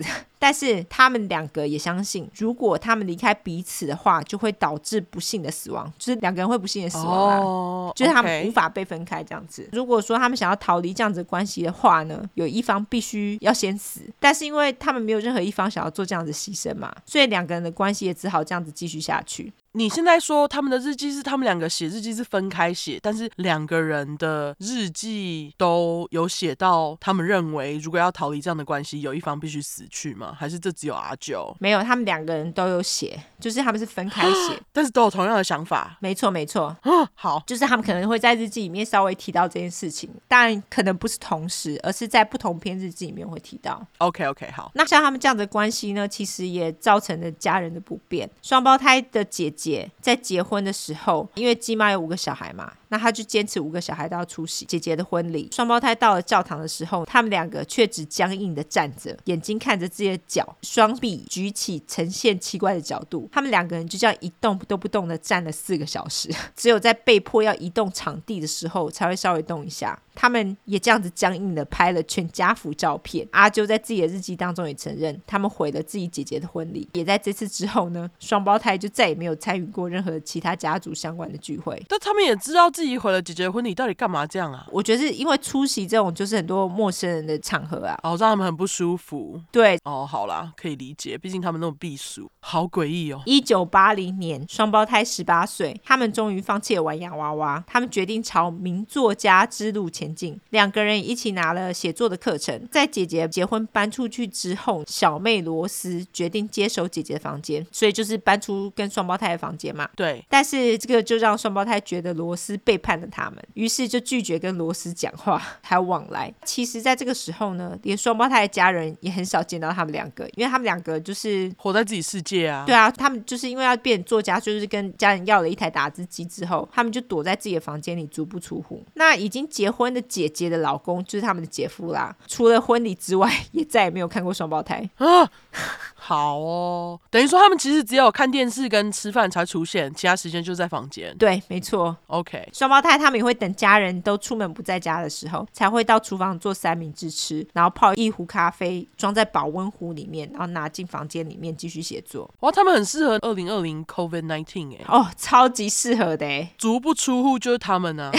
太厉害了吧，好厉害哦！他们就是隔离之王。对，那双胞胎写作的背景啊，当然都是在他们最爱的美国啦。阿啾呢是第一个完成小说的，他的小说的名字叫做《Pepsi Cola Addict》，就是百事可乐之瘾。OK，哎、欸，我觉得他们写的那个内容还蛮有趣的，老实讲。哦，是哦。对，他内容大意是在讲说，一个高中男生被老师勾引，然后就被送进感化院了。那后来这个男孩参加了一个由年轻人组成的帮派，开始。犯罪之后又被关进监狱里面。那阿啾后来就是将他的这个小说草稿呢，在一九八四年的时候寄到出版社。真真则完成了两部小说。其实我比较喜欢真真的小说。OK，一部叫做《Pugilist》。中文是翻拳击师，我不知道为什么叫拳击师，哎，好奇怪。大意是说，一个医生想要拯救他生病的小孩，于是就把家里的狗给杀了，然后把狗的心脏移植到自己的小孩身上。在这个过程当中呢，狗的灵魂也因此附在小孩的身上。之后为了报仇，就把自己的爸爸给杀了。哦，是不是很莫名其妙？呃，它里面杀的那只狗是 Pug 吗？就是 P U G。Pug 不是一种狗吗？哦，oh, 所以它应该是不是念 Pugilist，应该是念 Puglist 吗？因为他杀的狗是 Pug 是什么狗啊？八哥啊？对啊，他杀的如果是八哥的话，这样就解释了起来啦。哦，好像可以哈、哦，你说的对耶，这是我猜的啦。好，还蛮有趣的。总之，这是我的猜测，但是这故事对起承转合好像还不错。对，我觉得算有创意。嘿，Hey. 第二部小说叫做《Disco Mania》。就是迪斯科狂热，大家应该知道迪斯科是什么哈？就是七零年代很流行。这部小说呢，大意是讲说，在未来的世界，一群年轻人生活在充满暴力的社会当中。他们去 disco 舞厅跳舞的时候呢，音乐却造成更暴力的行为，让他们彼此互相伤害，并且杀害对方。其中一个逃离了这次互相伤害的人呢，却开始使用毒品跟偷窃，最后还是死于暴力。哦，oh. 其实对于某些来说，他们觉得这两个足不出户的双胞胎啊，他们两个人小说细节其实是让人惊讶的丰富。哦，对，想象力很丰富。你们怎么知道 disco？这又没去过。你们怎么知道毒品？对。但是一位出版商呢，看中了阿啾的百事可乐之影，就愿意付阿啾九百八十磅的版权费。这个九百八十磅的版权费呢，大约是现在的四千五百块美金，也就是十二万六千块台币左右。那在跟出版商商量之后呢，出版商愿意分期付款，每个月付阿啾八十磅的钱，就是每个月大概付他一万。零三百块美金，但是真真这个时候就没送了，因为出版商并没有看中他的两部小说。虽然我比较喜欢，虽然如此，后来阿啾跟真真的小说再也没有被选中过，就他们其他小说也没有被选中过。既然知名小说家梦碎，他们再度把焦点转移到男人的身上，哎，你们猜谁？也就只有那个，就是烂死。哎，可他们不是毕业了吗？对，没错。但是双胞胎对高帅的烂死念念不忘。那就像你说的，他们已经从学校毕业两年了，他们也跟烂死失联。于是双胞胎就打电话给美国海军基地，跟他们表示他们是烂死的家人，希望能够联系上烂死一家。当然，海军也不是一开始就相信双胞胎啦，而是在双胞胎一直不停的打电话骚扰他们，死缠烂打之下，海军只好把那个甘乃迪家，就是烂死他们家的电话给了双胞胎。哎，他竟然是甘乃迪家的，对啊，Kennedy 啊。哦，OK，好，对，对我刚刚没注意到，没错，双胞胎最终也联系上 Lance 十七岁的弟弟 Wayne Kennedy 阿伟。阿伟是一个玩咖啦，他没有工作，在家里游手好闲。阿伟跟双胞胎表示，哎，，Lance 已经不在英国喽，他回美国当海军去了。那双胞胎他们就跟阿伟表示，他们是 Lance 在美国的朋友，想要跟阿伟要他们家的地址。但是阿伟听他们口音，觉得他们两个人很奇怪嘛，就没有给他们。他只跟双胞胎说了离他们家最近的一个酒吧，很爱 party 的阿伟呢，马上就叫双胞胎跟他们在酒吧碰面，一起 party 这样子。双胞胎一听到当然爽歪啊，马上就计划行程，搭了计程车又搭了巴士，抵达了阿伟跟他们说的小镇。但是他们抵达了小镇之后呢，阿伟并没有出现，双胞胎只好随便乱走，胡乱猜哪一间房子是该奶迪家。他们居然因此还认识了当地的重机帮派跟毒枭。哎，在找不到阿伟，钱又花光光的情况之下，两个人就只好花了一整晚用走的回家。哦，虽然说两人没有跟阿伟碰面，但是他们觉得这次的冒险超棒的啊。哦，出门了，终于体会到出门之好，是不是？没错，他们就觉得终于有冒险到了，有没有？好，还真是毒枭，还有重击帮。对，双胞胎他们就决定继续前往阿伟所在的小镇，而且经常在小镇内部的娱乐场所游荡。其实当时在这些场所里面游荡的人啊，也不是什么好人啦。但是双胞胎他们不在乎，这是他们的冒险嘛。他们两人也开始在当地的的商店偷一些便宜的小东西，像是娃娃啦，或是 T 恤之类的东西。虽然双胞胎从来都没有跟阿伟见到面，但是他们却不知道怎样就弄到了甘乃迪家的地址。所以就在四月的某天呢，双胞胎来到了甘乃迪家的两层房屋。他们从房屋后面往房内看，确认没人之后，就擅自进入家门，而且还刚好前门没锁。你看锁门的重要性，真的干？对啊，他们闯进去就是出快啦。没错，两人就这么轻松进屋了。他们就开始自己观赏起甘乃迪家的房间，还把这边当自己家，从冰箱里拿了果汁来喝。两人后来在二楼就发现了男孩们的房间，因为甘乃迪他们这一家总共有四个男孩。爽歪歪的两个人就开始翻他们的抽屉，寻找一些值得收藏的照片跟私人物品。他们甚至还试穿了男孩们的衣物，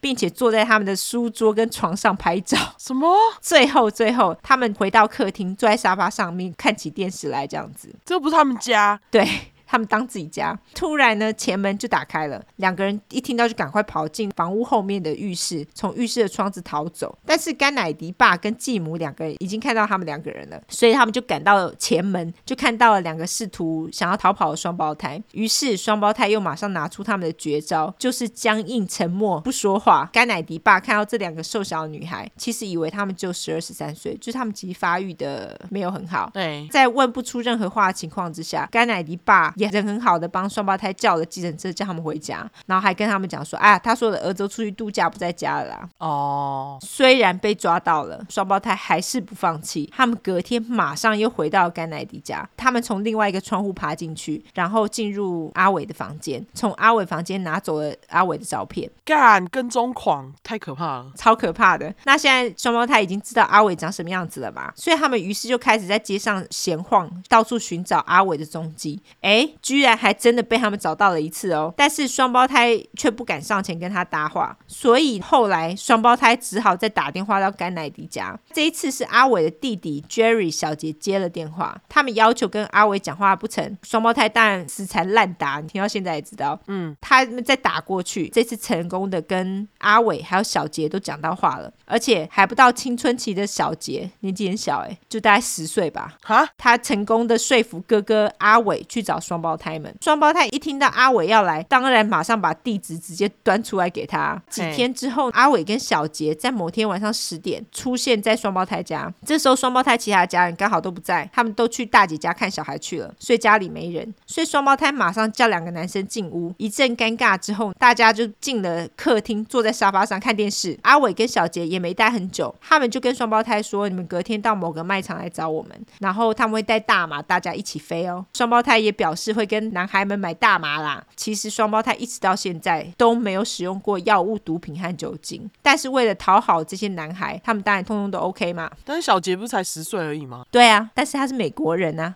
哦，美国人住在英国这样子，OK？对，而且很明显爸妈不大管。嗯，双胞胎这种很明显就是把花痴的对象转到阿伟的身上嘛。于是呢，双胞胎就穿上了洋装，化了妆，并且一人叼了一支烟，因为他们觉得这样子看起来比较酷，也比较成熟。那他们是穿一样的洋装吗？还是不一样的？我不知道哎、欸，应该不一样，我猜。OK，好。他们还一人带了一支伏特加，在喝了酒壮胆之后，双胞胎开始可以比较自在跟阿伟聊天了。但是因为双胞胎喝得有点醉，再加上他们本来就有点语言障碍，所以其实他们讲话变得很难懂。接着阿伟跟双胞胎就到街上散步，没多久就遇到弟弟小杰。小杰还表示：“哎，我带了强力胶，大家可以一起吸哦。”于是四个人就开始吸了强力胶。我真不知道强力胶到底有什么好吸的，那么臭。但是好像台湾很多毒虫也会这么做哈。其实我觉得强力胶没有很臭哎。哈，你该不会也很喜欢吧？我没有到喜欢，但是我没有觉得特别臭。我觉得超臭的哎。可能就看人吧。总之就是那个味道是会让人家嗨啦。他们四个人在吸嗨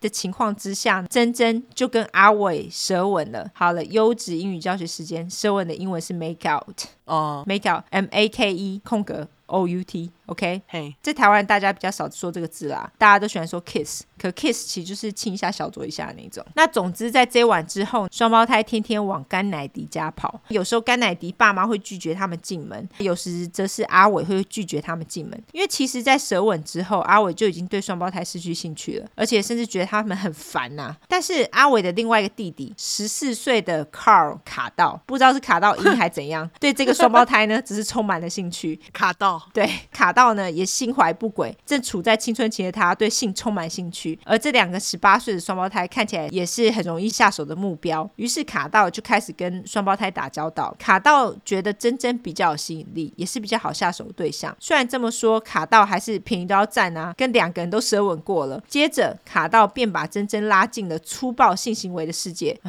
这我真不知道怎么翻，rough sex，你怎么翻？就是粗暴性行为，OK，别的了，粗鲁的性呐、啊。哦，好，粗鲁的性，其实就是有点 SM 的性行为。嘿，从来没有过性经验的珍珍，对于这个大家也是乐意接受嘛。那双胞胎在每次跟卡道碰面的时候呢，都会带钱跟卡道买大麻，他们也会带酒，而且他们更经常会跟卡道一起吸强力胶。那双胞胎也觉得他们就是深爱着卡道，不管卡道叫他们做什么，他们都做。卡道更急白，他就直接拿翘。他在跟珍珍打炮的时候，他。会叫阿啾在一旁观看哦，超奇怪的吧？阿啾也因此心生嫉妒，因为珍珍总是强迫阿啾跟他一起做一样的事情，但是现在珍珍只想要独自占有卡道，这个让阿啾就超级北宋啊，是因为他就在一旁看的份嘛。阿啾这样子情绪呢，一直酝酿到某一天，那一天呢，珍珍也明显的感受到阿啾的怒气，所以珍珍就决定先发制人。他们有一天在房间里为了抢音响而大吵，接着珍珍就把音响的电线缠绕在阿啾的脖子上，掐了阿啾的脖子一阵子之后才放手。当天在阿啾的日记上写道，他可以从珍珍的眼里看到一丝杀机。啊，在吵了这一架之后，他们两个人虽然仍然同进同出，但是阿啾决定向珍珍报复。他们有一天在小溪边散步的时候，阿啾突然把珍珍推进溪里，接着阿啾跳进溪里，把珍珍压进溪水当中。就在他们两个人在溪里缠斗的时候呢，一台车就出现了，因为车头灯就直接照着两个人嘛，所以阿啾就放手让珍珍走了。并且马上跟珍珍道歉，还赶快跟珍珍说：“哦，我爱你。”所以两个人就抱头痛哭，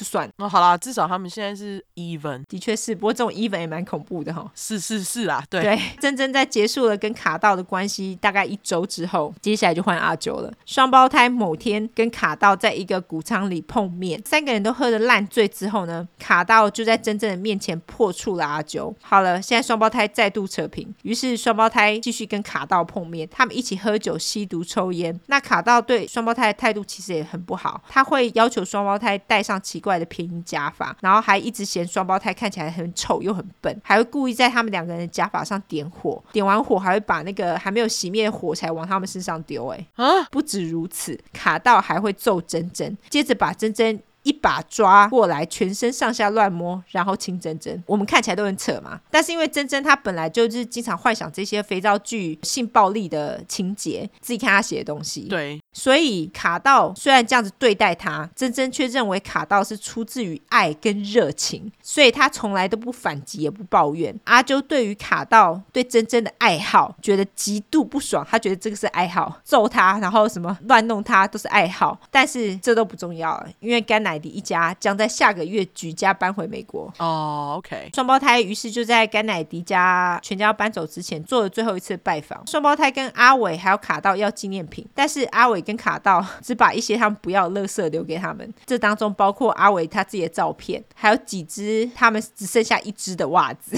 他长得好看吗？我猜他们应该都是那种金发碧眼的美国人。哦，没有照片，OK，没有照片，找不到他们照片。他们可能还活着啦。还有一件 T 恤跟一件旧外套。那阿啾呢，则是把他十八岁的生日礼物，也就是一只手表给了阿伟。耶，在这个时候，阿伟和卡道就跟双胞胎说：“哎，你们得走了，因为我们爸妈要回来了。”然后双胞胎就只好伤心的离开了他们家。他们就是被利用啊！哦，非常明显，好不好？嗯，失去了阿伟跟卡道，双胞胎的当然就超级伤心的啊，因为双胞胎从他们这两个人的身上尝试到了很多第一次嘛。那双胞胎觉得很伤心又很空虚之余呢，决定找找其他的方法来填补内心的空缺。也在这个时候开始了他们的犯罪生涯。双胞胎一开始是在晚上到处去找男人，但是失败，于是他们就开始偷脚踏车。偷着偷着，当然没有多久就被抓到了，被一个妈妈跟那个妈妈的女儿当场看到双胞胎偷他们的脚踏车。但是妈妈以为珍珍是男生，因为珍珍当下她是戴着短发假发，而且她还穿着阿伟的外套。接着他们就要双胞胎跟着他们回家，并且归还脚踏车，然后打电话报警。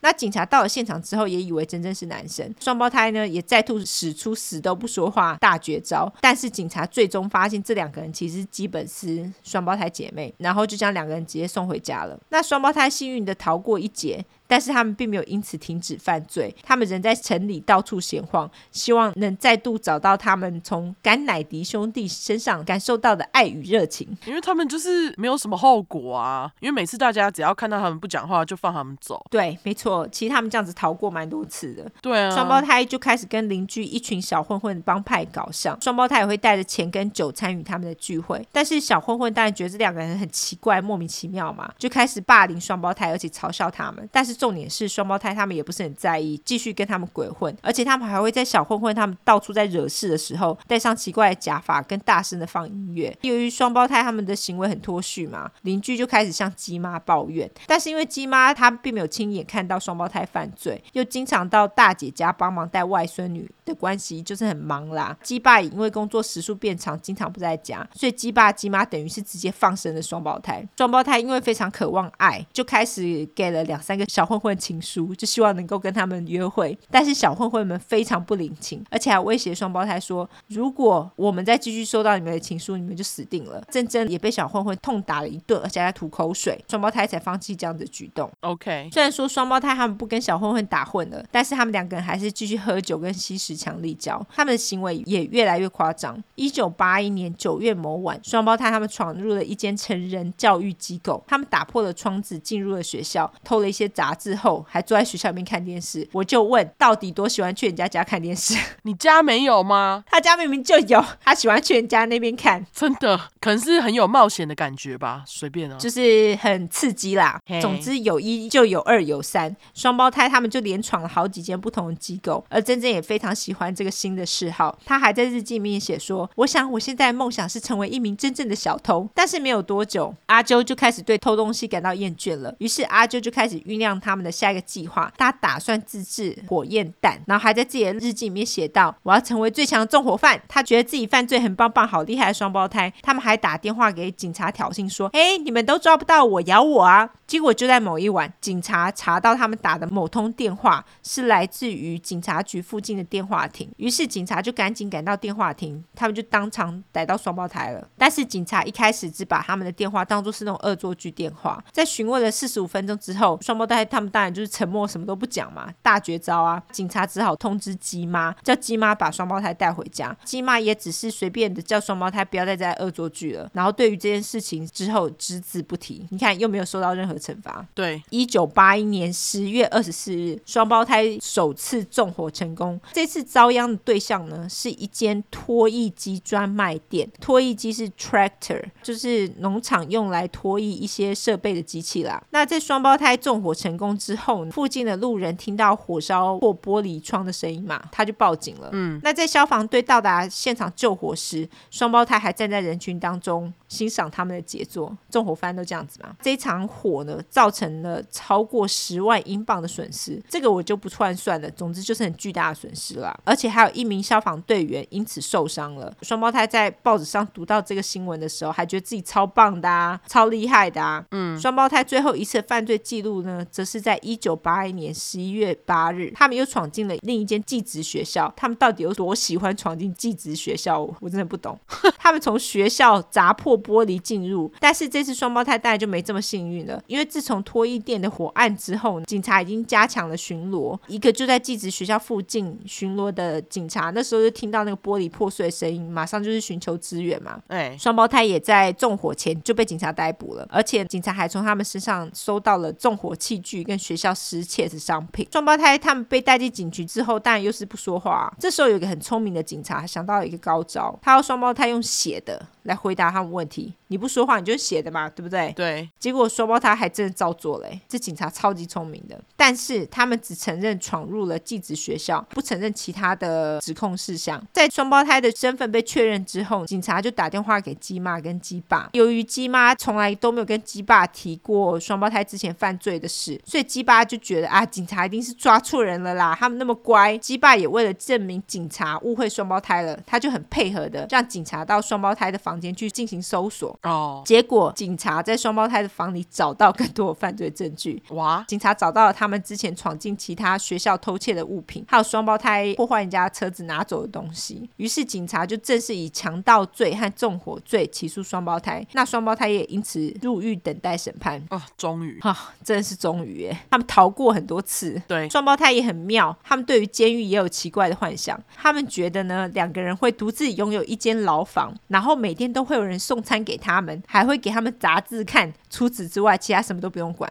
哦，他们以为监狱是他们家就对了，就是跟他们家一样。对，OK，没错。但是，一到监狱后，马上幻想破灭啊！大家若有看电视电影都知道，他们一开始入狱都会强迫你脱衣服消毒嘛。嗯、双胞胎当然是不依啊，所以狱卒呢就将他们的衣服强行脱下后，拖到浴缸里面清洗一番。当然，他们牢房不是独立套房，而且还吵到靠腰。双胞胎此时最大的恐惧呢，是他们会被迫强迫分开。但是还好，他们最后是被安排在同一间牢房里。双胞胎被强行带入他们的牢房之后，他们两个就只是站在那边，拿着监狱分配的毯子跟床单，什么都不干，就这样站了一个小时。就算食物来了，人来一动都不动。在一个小时过去之后，狱卒往双胞胎的牢里一看，看到他们两个一直站着不动嘛，所以他就只好进入他们的牢房，帮他们铺了床，然后再将僵硬的两人搬上了床，接着关灯走出了牢房。但是当狱卒再回头看的时候，他看到双胞胎仍然僵硬的动，而且头就也没有睡在那个枕头上面，一直维持这种很僵硬的奇怪姿势，就是维持狱卒把他们搬上床后的那个姿势。没错，鬼死啊！到底干嘛？OK，其实蛮厉害的，这怎么办到的？你知道吗？超强的那个意志力。没错，OK。然后狱卒就再度进入牢房，把两人的头强压到枕头上，并且把手放在他们眼睛上。强行把他们的眼睛关上，这狱主也是蛮坚持的哦。对，如果是我就不理他们，就随便你们啊，你们要干嘛干嘛。对，总之呢，隔天又是另外一项挑战，就是吃早餐。因为双胞胎他们已经很久没有在任何人面前吃饭，现在他们却得在一堆人面前吃饭，所以狱主给了他们一人一个餐盘之后呢，两个人来到了领餐队伍当中，就开始站着不动。啊 哈，笑哎、欸。哈哈哈！干，那排在他们后面队伍当然越来越长嘛。啊，排在他们后面都是犯人呢，他们当然很不耐烦啊，就开始对两个人骂脏话。等于说就是在他们前面的人一直前进，然后他们两个就是一直不动。对，靠，OK，好。这个时候阿啾手中的餐盘掉落，一个狱卒看到之后就把阿啾拉到桌子叫他坐下，珍珍则是坐在阿啾的旁边，然后另外一个狱卒帮两个人端了食物过来。虽然说这时候双胞胎两个人都很饿，但是他们两个却还是不吃。在社交时间的时候，双胞胎也只是两个人靠在一起，动都不动，跟其他人毫无互动，没有社交。就这样过了几天之后，因为他们都没吃东西嘛，那两个人就被送到监狱里面的医院中观察。难怪他们营养不良啊，因为就是都不吃东西呀、啊。对啊，其实双胞胎他们吃东西不正常，也不是什么新鲜事啦。就像你说的，他们难怪那么瘦嘛，对不对？嗯，他们之前其实就曾经干过差不多的事，他们要么就是都不吃，要么就是一直吃到吐为止。但是这次他们又出了新招，就是其中一个人不吃，另外一个人就直接把两人份的东西吃完。他们两个人就这样互相交换顺序，一人吃，一人不吃这样子。但是没有多久，他们两个就开始会争吵吃东西的顺序。不吵屁啊，一起吃不就好了吗？他们就是怪。当双胞胎其中一人变得比另外一个人胖的时候，比较瘦的那个。就会嫉妒比较胖的那个，然后两个人就会一起拒绝吃东西啊。那他们原本只有口角的争吵，也渐渐变成肢体冲突。所以后来狱卒经常会在早上巡房的时候，发现他们两个人身上都有受伤，因为就是他们会肢体相向。哎，一九八一年十二月，狱方决定将两人分开，阿啾就被送回监狱的牢房，那真真是继续待在医院。没多久，双胞胎他们就重新拿起笔来写作，那真真也开始参与了监狱提供的艺术课程。由于他们在审判开始之前必须跟他们的公派律师见面嘛，但是双胞胎死都不跟律师讲话。那律师当然觉得靠要这是怎样？他就觉得这两个看起来是哑巴的人，他实在不知道怎么帮他们在法庭上辩解。终于呢，有一天律师出狱了，他收到一张来自双胞胎的纸条，说他们愿意跟他在电话上交谈。出狱？对，靠。两人律师呢，便坐在双胞胎隔壁的房间跟他通话。不能面对面，必须要透过电话。没错，律师也终于确定他们两个不是哑巴。好，不替你拍手，恭喜恭喜律师。律师虽然很高兴，可是监狱里面的狱卒们就不是很爽，因为他们觉得这几个星期以来被双胞胎耍了，有没有？他们觉得双胞胎根本会讲话啊，根本就是在玩弄他们，所以就开始找双胞胎的麻烦，并且开始对双胞胎非常严厉。但是双胞胎也不是吃素的，他们就觉得好啊，你这样对我们，我们就死都不跟你说话，你奈我何？哦，对啊，他们真的不是吃素的。对，双胞胎跟在娱乐时间故意在那个运动场上使出慢动作招数，走路超慢，也不跟任何人有眼神的接触。他们还会用不同的手背啊放在他们的额头上面，就是保护他们眼睛不跟任何人接触，做眼神交接。有时候呢还会换手哦，而且他们两个人动作也都是非常诡异，就是都是很一致这样子。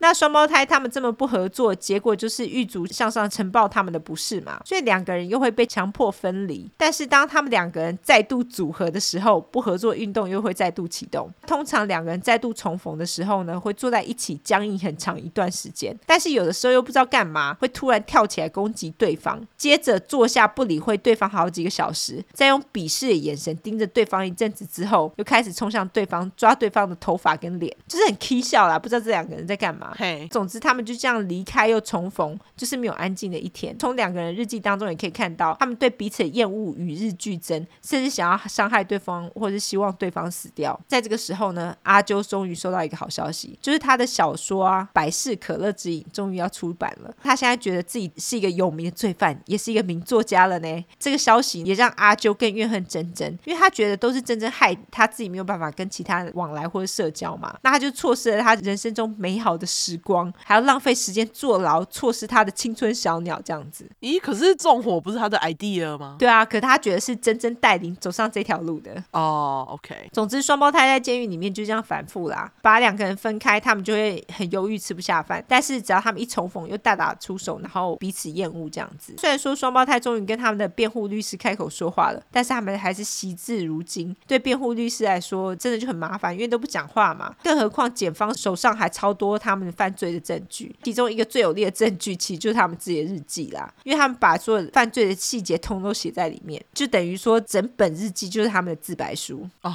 对。嗯，于是呢，辩护律师就想了一个办法，他找了一个医生为双胞胎做心理测验，看他们的心理层面是否符合上庭接受审判的资格。那除此之外呢，律师也开始询问双胞胎他们的日记内容，因为他们在日记里面说他们在犯罪前有嗑药跟喝酒，所以律师就问双胞胎：“哎，你们在犯罪的时候是不是神志不清啊？”那双胞胎就不回答，沉默。双胞胎又在日记当中表示，甘乃迪兄弟们搬走之后，他们觉得很空虚。于是律师又问双胞胎说：“是否觉得忧郁想自杀。双胞胎再度沉默。在律师询问双胞胎过程当中，双胞胎其中一人似乎有想要开口回答问题的时候，另外一个人就会突然飞过来揍那个想要回答问题的人，而且还抓伤他的脖子跟脸，一直到其他人把他们两个人分开为止。那心理医生最终也确定双胞胎患有精神疾病，认为他们应该要送到精神医院做治疗。好啦，律师最终得到他想要的答案嘛，所以律师就跟法官请求双胞胎他们会认罪，但是他们必须被送到精神医院做治疗。在双胞胎得知要被送到精神病院之后，他们当然又开始幻想他们在精神病院的新生活。他们觉得他们可以坐在花园里看书，喝着柠檬水，直到晚餐的钟声响起，还幻想着他们终于得到他们所需要的协助，就是包括教他们如何社会化啦，跟他人沟通等等。珍珍更在自己的日记里面写道，他希望这个新的地方有游泳池、舞厅跟健身房，根本就是去度假的啊，是不可能。终于，双胞胎他们在一九八二年。五月二十七日出庭，他们用认罪来换取转送到精神病院的条件。而当两个人十六项罪名一一被读出之后，法庭人员最后询问双胞胎，就说：“你们认罪还是无罪？就是 guilty or not guilty？” 虽然双胞胎已经在心里反复练习很多次了，他们也认为自己能够在法院上抬起头，大声地说有罪。但是实际上，两个人的回答根本小声到靠腰，而且几乎没有人听得到。反正他们就是很小声说有罪。真正事后在自己的日记里面也写到，他听。听到自己的罪行一一被念出来的时候，觉得非常骄傲，而且他认为这个是他老了之后可以拿来回味无穷的一个时刻。OK，检方也在法庭上将两人的日记上呈给法官，而且他读了一些日记的内容，但日记大部分都在说他们犯罪之后觉得很开心、很骄傲之类的内容。参与双胞胎审判的人呢，除了鸡爸鸡妈之外，还有他们之前在学时期的心理医生老提。鸡爸跟鸡妈仍然觉得双胞胎不坏，只是做一些错误的决定而已，所以他们其实并不知道双胞胎是会被送到犯人专属的精神病院哦。他们以为两个人会被假释，一直到心理医生站上台跟法官表示，他不确定以双胞胎的情况来说，到底要花多久的时间才会有进展，有可能需要好几年的时间。听到这边，鸡爸才马上跳起来说：“虾米要好几年哦？”因为鸡爸早就听说双胞胎要去的那个精神病院有很多危险的罪犯，因为是专门给罪犯去的嘛。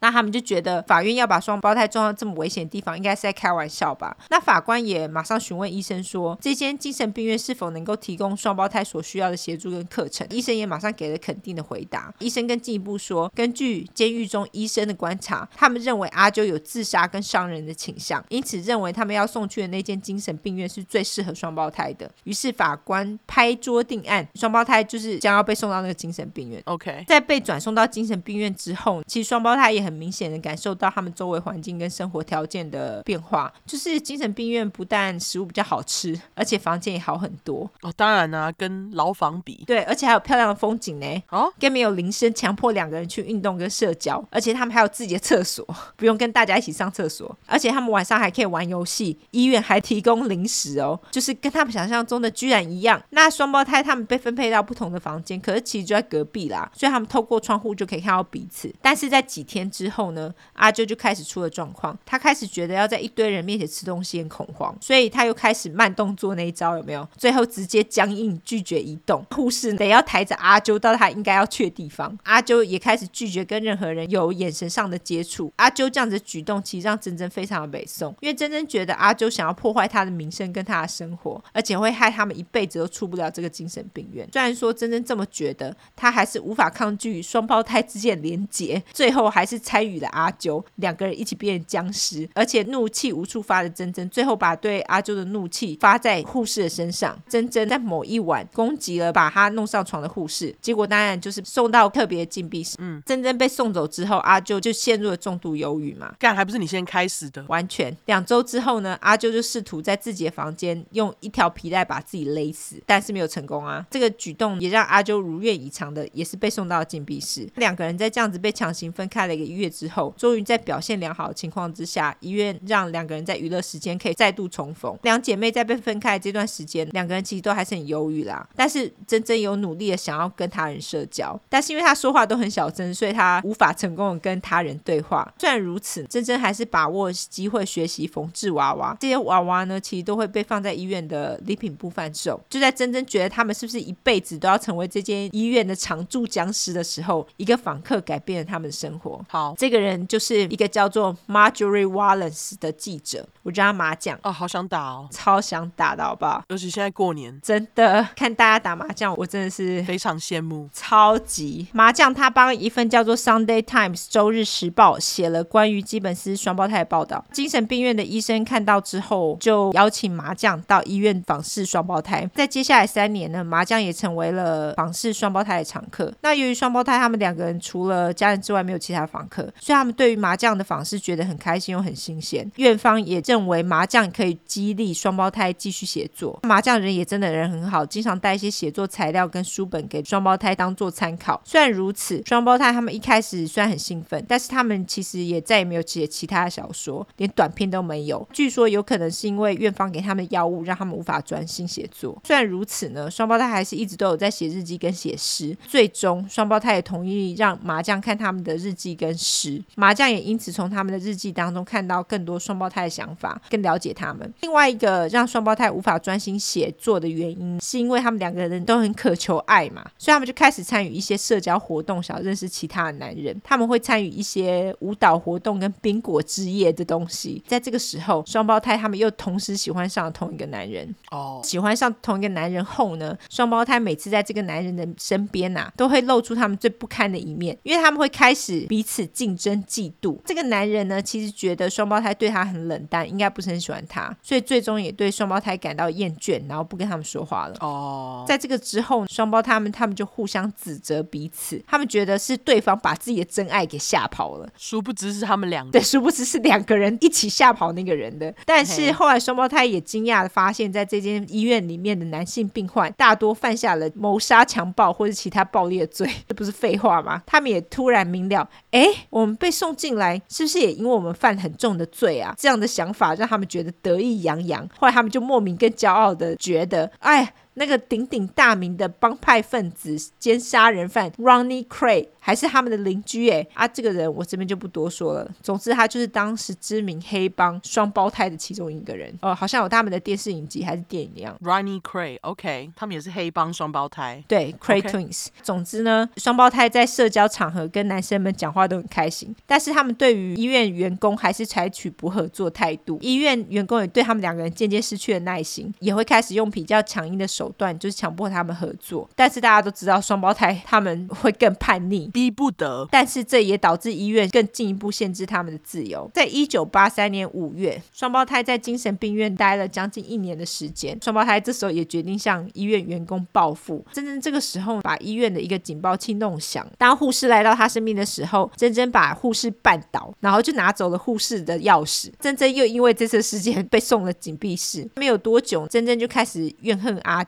因为他觉得阿啾怎么没有加入他的禁闭行列呢？就在被关了一周之之后，珍珍就从禁闭室被移走了嘛。但是此时阿啾也因为干了一些坏事被关进了禁闭室。就在这个时候，医院的医生已经受够了双胞胎的游戏，他就把两个人叫来，然后挥挥他手上文件说：“你们再这样子的话，哈，最终有一个人会被送到其他精神病院去哦。”也在这个时候呢，双胞胎就开始责怪彼此，觉得哎呀，都是对方让自己陷入这样的状况啦。但是这个时候，医生也发现到了让双胞胎合作的方法，就是让他们彼此竞争，寻求更好的房间跟生活条件，这样子就可以让他们合作了嘛。医生也马上把这个消息告知记者麻将，这很烂呢。就是你明明就应该要治疗他们的，居然就是为了要让他们合作，刻意让他们竞争。对啊，可是你知道，像他们这种精神病院，大部分他们所有的治疗都只有给药而已啊。是啊，对，而且他们其实已经失去耐心了。对，不过双胞胎也真是够鲁的，我觉得。是是是，医生。生在用了这个方法之后，他们的确肯配合多了，但是一次只有一个人肯合合作，另外一个人会实施不合作运动。但是渐渐的，就是医院的员工也习惯这样子模式，只要有一个人肯合作，另外一个人就会被留在房间里面当僵尸。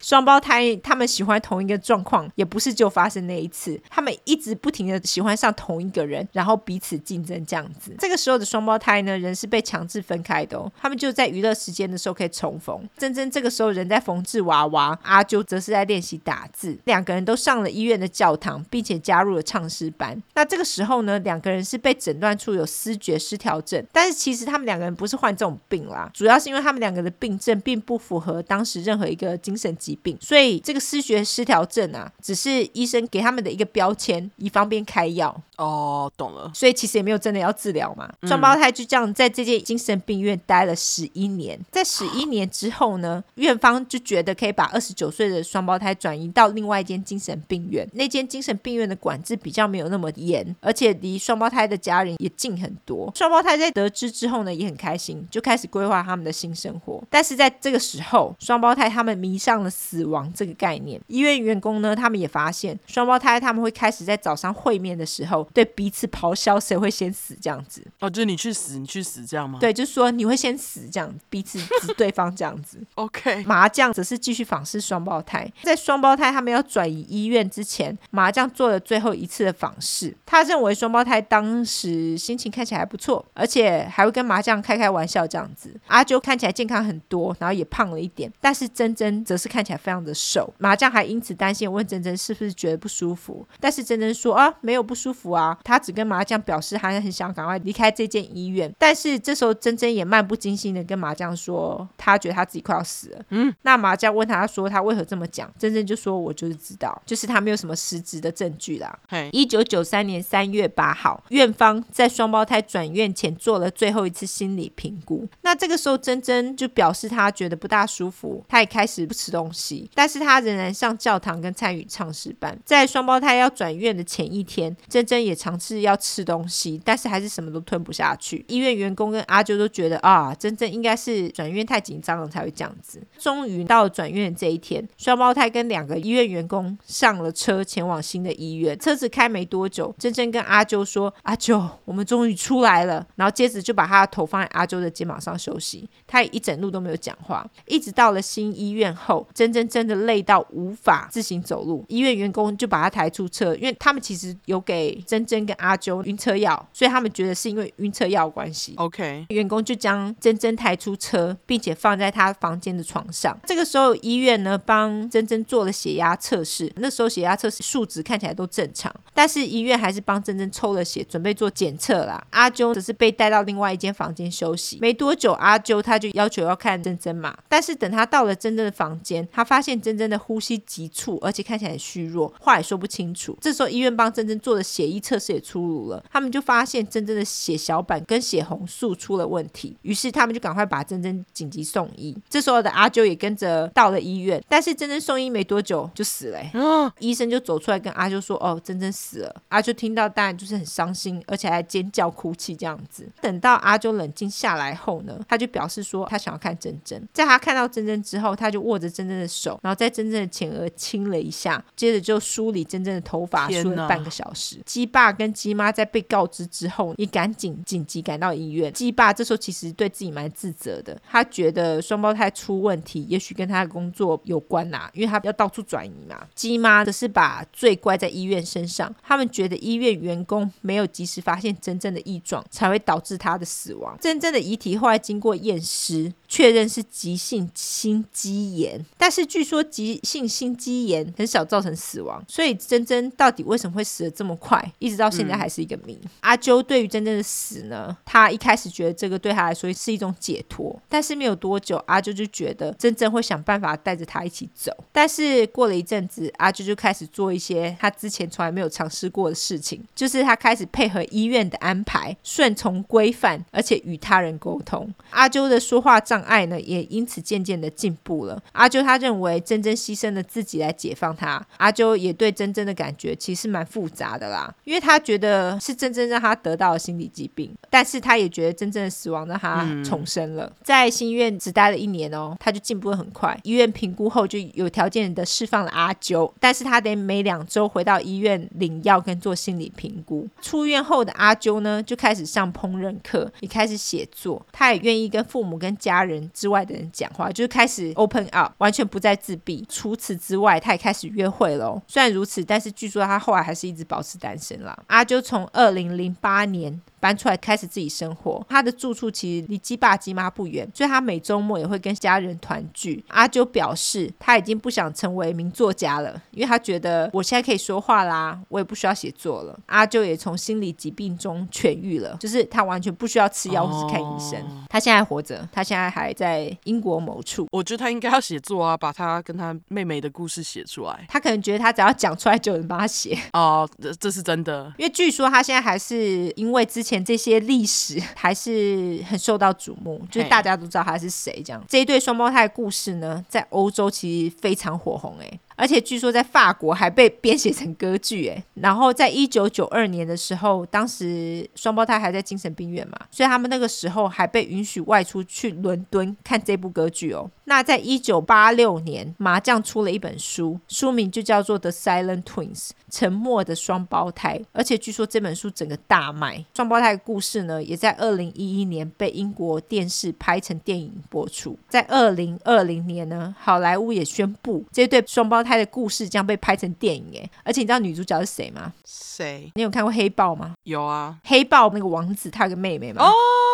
他也有在《Black Mirror》里面。呃，对对对，他叫做 Letitia Wright，就是他。哦，他很正，对，他很漂亮。那总之，电影不知道什么时候上啦，大家可以拭目以待，这样子。对，演技也很好。这真的是一个好神秘的故事哦。对，是不是很奇怪的故事？对，不知道我们听众有没有双胞胎，可以来跟我们解释一下你们之间神秘的连结吗？就是我真的很想知道，可是我觉得这对双胞胎他们并没有神秘的连接，他们是反而强迫把这种连接连在一起。哎，我觉得珍珍就是他们两个关系当中的控制者，然后是他开始让姐姐不讲话的。我也这样觉得，我觉得姐姐是有点被迫的性质，对，然后才开始有心理疾病，我觉得啦。没错，你看阿啾他其实后来就好了，就是因为没有人在控制他了嘛。对啊，我觉得还蛮宿命的啦，应该这样说。对，而且因为其实真正的死亡也是蛮离奇的，所以不知道到底是怎样。真的哇，天哪，这故事真是很奇怪的故事。对，我记得这对双胞胎故事，但是我我没有听过这么多细节，现在就觉得哈，这些细节都很蹊跷哎，真的辛苦你了。好，终于讲完了，晚安。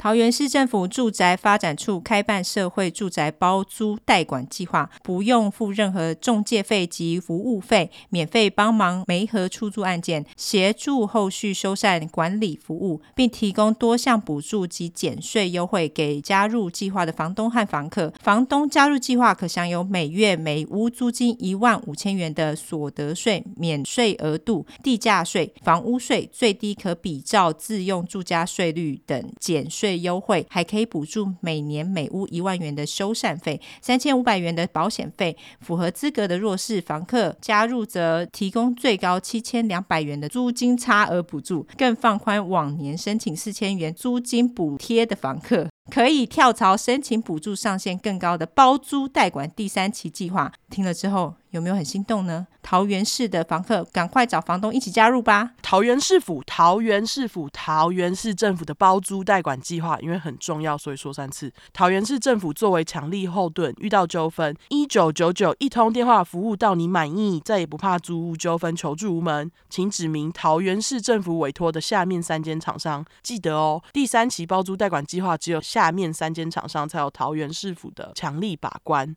兆基管理顾问桃园分公公司零八零零六六六四四四，万隆不动产公司零九零零七九九五零零，大家地产公司零八零零三二一七零一。以上广告由桃园市政府住宅发展处提供。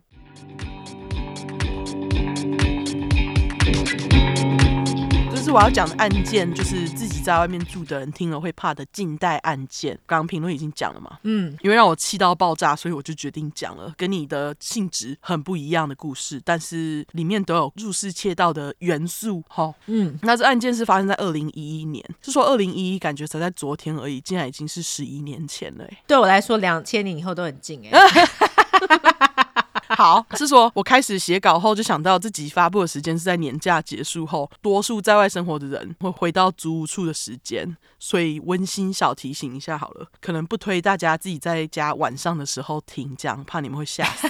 一放完年假就吓死他们，因为这是一个锁门也没用的故事，真的好。那当然，希望我们粉块都安全吼，大家要小心。总之，这次案件当中的受害者名字是 Lauren Giddings，我就叫他小伦。嗯，小伦在遇害的时候年纪只有二十七岁，等于说他现在要是还活着的话，年纪还不到四十哎，好年轻哦，真的就是年纪轻轻死于非命这样。嗯，那今天故事重点我就会摆在小伦身上，因为吉白狼实在太恶，讲到再介绍就好。好，小伦是在马里兰州 Maryland 的 Tacoma Park 出生，生日是一九八四年四月十八日。嗯，跟你故事里面的主角一样，也是母羊座。嗯，对。小伦爸妈的名字分别是 William 和 Karen Giddings。小伦是家里的老大，下面有两个妹妹 Kathleen 和 Sarah。那为了方便大家记忆，我就直接叫他们二妹跟小妹。吼，好。等一下他们还会出现几次。小伦是来自一个有天主教信仰的美满家庭，从幼稚园到高中时期，小伦都是在天主叫学。学校念书是直到高中的时候才进到家里附近的普通高中 Atherton High School 就读。这样，那小伦功课棒棒，运动细胞也棒棒。不止打垒球，还打曲棍球，哇！对，等于说就是文武双全这样。高中毕业后呢，成绩跟体育都优质的小伦，就在二零零二年录取进乔治亚州的 Agnes Scott 这间大学。嗯，由于小伦是家族当中第一个上大学的小孩，家人都表示非常支持，而且很替小伦感到骄傲。是说，我因为好奇去查了一下这间学校，发现 Agnes Scott 是一间女子私立大学，比一般大学规模小很多。但是根据网络资料，这间学校的风评还不错。要成绩够好才能进去。总之，有兴趣的人可以再去细查。OK，在大学时期，小伦的主修是 Political Science，就是政治学系。这时候他也是持续的有在打垒球练身体，不愧是很有干劲的母羊。嗯，根据二妹表示，从小小伦就是他们的榜样，因为除了学术方面，小伦的个性很好，又喜欢帮助别人，人缘不用说，当然就是很不错嘛。嗯，二妹说，比起高中时期，小伦上大学之后呢，个性就变得更加外向开朗，比较会开玩笑。校这样子，那原本人缘就不错的小伦，带你就交到更多好朋友。大学就是让他真的可以发光发热的地方，这样子。嗯，二零零六年，小伦在大学毕业后搬回家，并在离家不远的华盛顿 DC 的国家公共政策中心找到了工作。等于说是帮政府机关工作，这样。大约在工作一两年后，小伦就决定他要继续深造考研究所，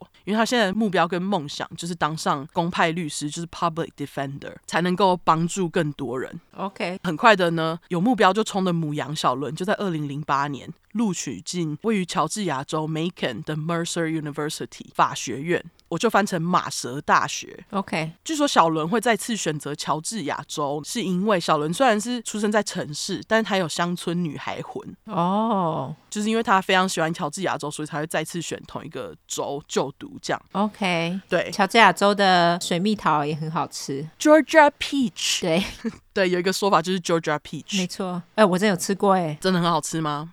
真的很好吃。是哦。是很甜吗？很甜，而且很 juicy，就是跟台湾拉拉山的水蜜桃很像哦。对，非常好吃。它是软烂水蜜桃还是硬水蜜桃？它是软的哦。好，好好吃哦。对，大家有机会的话可以去乔治亚州吃桃子。没错。好，那在进研究所前，小伦认识了一个叫做 David Vandiver 的男生，那两个人也交往了。不过因为小伦搬到乔治亚州，变远距离嘛。那大家知道远距离恋爱很难维持，加上小伦又因为要念书变超忙，于是她跟这个男友在她念研究所的期间，就是一直分分合合。据说在分手的期间，小伦有短暂的跟一个叫做 Joe 的朋友，我就叫他阿 J 约会过。不过最后小伦的选择就还是原本那个男友，嗯，然后他就是继续和朋友阿 J 保持朋友关系这样子。由于等一下这两个人都会出现，我就以男友跟阿 J 叫他们。好，研究所时期，小伦养了一只贵宾狗跟北京狗的混种小狗，名叫 Butterbean，就是奶油豆，我就简称它为奶豆。OK，奶豆是一只金毛小狗，个人觉得长得有点像尤兰达家的大吉娃娃 B 级长毛版。哦，真的吗？对，没看过 B 级的人，请洽动态精选，它也是金毛。没错。那总之，大家听过什么人养什么宠物这个说法吗？意思就是你和你的宠物一定会有什么地方蛮相似的，这样。对。那小伦和奶豆让人可以直接认出来的相似特征，就是他们两个都是都是金毛，就是小伦是金发啦。那由于小伦又非常热爱粉色系。同学就以电影《金发尤物》的女主角名字 Elle Woods 给小伦昵称，开他玩笑。哦、oh，OK，因为在《金发尤物》里面，她也是法律系。对对对，而且女主角就是经常穿着粉红的金发美女跟金毛小狗的搭配，这样就是瑞尼维斯彭演的那部啦。对，天哪，时代眼泪，大学看的现在都忘了。我倒是印象蛮深刻的。哦，是哦，对，他不是出到三集吗？我就看两集的样子，我好像只有看第一。嗯，那反正不管怎样，我之后会放小伦和奶豆的合照，大家可以自己去比对，是不是觉得他好像有点像？那总之，成绩一直都还不错的小伦，在这时期当然也不例外，一样成绩很好，然后还当上系上不知道什么协会的主席，平时还要经常慢跑的习惯，实在是有够厉害。真的，他也很忙，但是还是干了一堆事。哎，对啊，小伦就是各方面都非常精彩的度过了研究所三年。二零一一年五月中，刚满二十七岁不久的小伦完成了法律学位，就成功毕业。嗯，虽然拿学位已经很难，但当律师不是这么容易，拿到学位呢，还得通过律师检定考，就是 bar exam，才能正式当上律师嘛。嗯，所以小伦毕业了，他还是要继续念书。于是他决定继续待在他住在学校对面的公寓，继续念书一阵子。六月中旬的一个周末。刚好小伦二妹要结婚，所以小伦就带着他的爱狗奶豆一起回家参加婚礼。等于说，在他大考前，短暂的和家人小聚这样子。在和家人们度过了一个温馨的周末之后呢，小伦就把奶豆交代给家人，就回到了乔治亚州的宿舍，继续准备当年八月的检定。嗯，六月二十四号 Friday night 周五晚上，小伦和好友 Ashley Morehouse，我就叫他艾希莉，以及刚刚讲到的 RJ，就是他们短暂交往过，现在是朋友那个，跟其他几个朋友一起去。喝酒庆祝他们从法学院毕业，这样子喝醉后，一行人就到了艾希利跟阿 J 跟其他朋友合租的公寓过夜，直到隔天早上六月二十五号，小伦才从艾希利家离开。而这也是最后一次任何人有小伦的消息。OK，时间来到六月二十九号晚上，小伦的二妹接到一通来自小伦朋友艾希莉的电话。艾希莉表示，自从二十五号小伦从他家离开后，他就一直没有小伦的消息，也没有人可以联络上小伦，表示有点反常，很担心这样子。艾希莉还说，他跟几个同学好几天在学校图书馆啊，或是在校区附近都没有看到人，想要问二妹小伦这几天有没有联络他。二妹认真一想，才发现，哎，她最后一次和小伦联络的时间是六月二十四号周五晚上，差不多就是小伦和朋友出去喝酒之前。于是二妹和艾希莉结束通话之后呢，马上又打电话给小伦一次，就是想说看姐姐接不接这样。可是还是没有人接。嗯，这时候二妹也开始担心了，于是她就请艾希莉隔天去小伦公寓看看他，就是 welfare check 这样啊。二妹也告知了艾希莉小伦藏备用钥匙的地方，以免他需要用到这样。六月三十号一早，艾希莉和一些朋友来到小伦公寓外面，第一眼就看到小伦停在公寓外面的车。然后他当然就想说奇怪啊，那要是小伦在家，为什么不接电话？对，于是他就去拿了二妹告诉他的备用钥匙。门一打开，只看到小伦桌上摊着一考试的书籍，就是被翻开摊在那里，还看到小伦的钥匙、钱包跟已经没电的手机都在置物柜上。整个就更奇怪了嘛。嗯，艾希莉就赶快打电话和二妹回报她看到的状况，这样子。二妹听到小伦公寓的状况，她心里一沉，不祥的预感就上来，马上要艾希莉报失踪人口，自己则是去和家人告知这件事情。嗯，二妹一告诉小伦爸，小伦爸的东西直接收一收，就跳上车开往乔治亚州。那晚点，小伦妈和女儿们在搭飞机会合。嗯，在这边给大家一个时间跟距离概念，就是小伦爸从马里兰州开到乔治亚州。要将近十二个小时，我靠，超久的哎！对，就是这是父爱，吼，没错。对，总之，我们场景回到小伦的公寓，艾希莉报警之后，警察很快来到现场，也马上查看了小伦的家。虽然警察起初并没有在小伦房间任何地方发现挣扎的痕迹，但是警察也认为小伦就这样把随身重要物品放在家里很奇怪嘛，连车都没开，更奇怪吧？对，而且车钥匙也在家啊，那人呢？对不对？嗯，所以警察就当机立断，决定呢，立马用 luminol，就是你之前介绍过的发光胺，没错，来检查小伦家有没有任何地方有血迹。这样，嗯，优质插播英语教学时间，luminol，l u m i n a l。虽然你之前好像有讲过，我再解释一下这个发光胺是什么好了。嗯，它是一种发光化学试剂，和血液中的铁结合之后会催化发光反应，会发出蓝光，方便警方辨识。那警察先检查了厨房、房间跟客厅，通通都没有什么光。嗯，但是当他们来到小伦看似还蛮干净的浴室，发光胺一滴下去，整个浴缸蓝光闪亮亮，嗯，表示现场原本就是血喷的到处都是。那当然，这就很不祥嘛。嗯，于是此时警方也把目标从找失踪人口变成找一具尸体，因为这么大量的血。嗯，这次我们要称赞乔治亚的警察是好警察，因为要不是他们当下立马决定要来看血迹的话，他们不会马上将公寓附近的现场封锁。这个封锁的举动就确保了现场一样最重要的证据，也就是小伦的尸体。事情的发生是这样的，警察想说，哎，好啦，那既然在小人公寓里面找不到人，就开始从公寓外面找。当他们来到垃圾桶附近的时候，垃圾桶传来一阵恶臭，A.K.A. 尸体腐臭味。嗯，一打开呢，就是那种有滚轮推的那种大垃圾桶，他们就看到两包大黑垃圾袋，上面那包警察只找到垃圾，但是下面那包就不一样了。根据当天在现场的警察表示，当他们把袋子从垃圾桶提起来的时候，他心里的预感就很糟了，因为非常的沉甸甸。嗯，果不其然，打开里面就是一具白人女性的躯干，没错，就是躯干，没四肢没头。哈，就只有身体的部分哦。对，有个恐怖哎。对，那后来警方当然就是在几天后做了 DNA 测试，证实这就是小伦的尸体。据说，当小伦爸到达乔治亚州时，他原本想要亲眼指认尸体。一位也有女儿的警官就劝小伦爸说：“你不要。”嗯，他跟他说：“You don't want to remember your daughter this way。”嗯，就是你不会想要以这个景象来记住你女儿。嗯，就是看起来不是很妙啊，看起来就不漂亮啊。真的啊，她连头都没有。你真的要这样记住你女儿吗？你应该是想要记住你女儿最美、最棒的那一面，这样。嗯，后来小伦爸也同意了，那他也觉得说还好他没有看。警察这次真的是干得好。嗯，那除了这个，为什么我刚刚要说要称赞警察动作快这部呢？嗯，因为那天要不是警察动作快封锁，导致那天来晚的垃圾车无法开进封锁现场收垃圾，搞不好小伦的尸体早就已经被送到不知道哪一个垃圾处理中心了。我刚刚正想说，他们真的是因为已经过了好几天嘞，然后乐山没有被收走，我觉得这真的是运气超好的。对，嗯，那原本警方想要先隐瞒找到尸体这件事情，可是却被不知道哪家媒体知道。大家也知道媒体有多嗜血，他们一知道这件消息，但就没再管警察同不同意，直接就发了一篇新闻，表示哦，警察找到尸体了。这样，嗯，据说可怜的小伦家人就是这样得知尸体被找到的。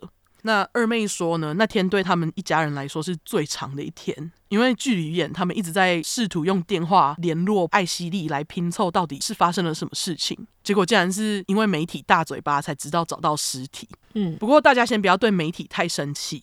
因为新闻一出来啊，其他电视台就马上赶来小伦的公寓外围访问四周的住户啊，或是朋友这样。其中一名受访者就是杀死小伦的鸡掰狼哦。访问内容等下再跟你们说。OK，镜头回到警察，那现在既然找到尸体了嘛，警察当然是继续深入调查公寓的各个地方。那他们先是在洗衣间旁的储藏室发现一条沾有血渍的床单，跟工业用的 hacksaw。优质英语教学时间。Hacksaw 就是弓形锯子，那这两样物品后来的确证实是用在小伦的尸体上。据说后来拿去实验室检验之后，就发现锯子上除了有小伦的血迹之外，还有一点小伦身上的肉肉末。这样，嗯，起初警方就因为他们在储藏间找到这些东西嘛，他们还怀疑是在公寓上班的维修工，但最后不是他啦。警方这时候也开始认为呢，凶手有非常大的几率就是住户之一，而他们的推测也没错，嗯，因为呢，凶手的确就是同栋公寓的住户，还是住在小伦正隔壁的邻居兼不是很熟的律师同学 Steven McDaniel，居然是同学，OK，对。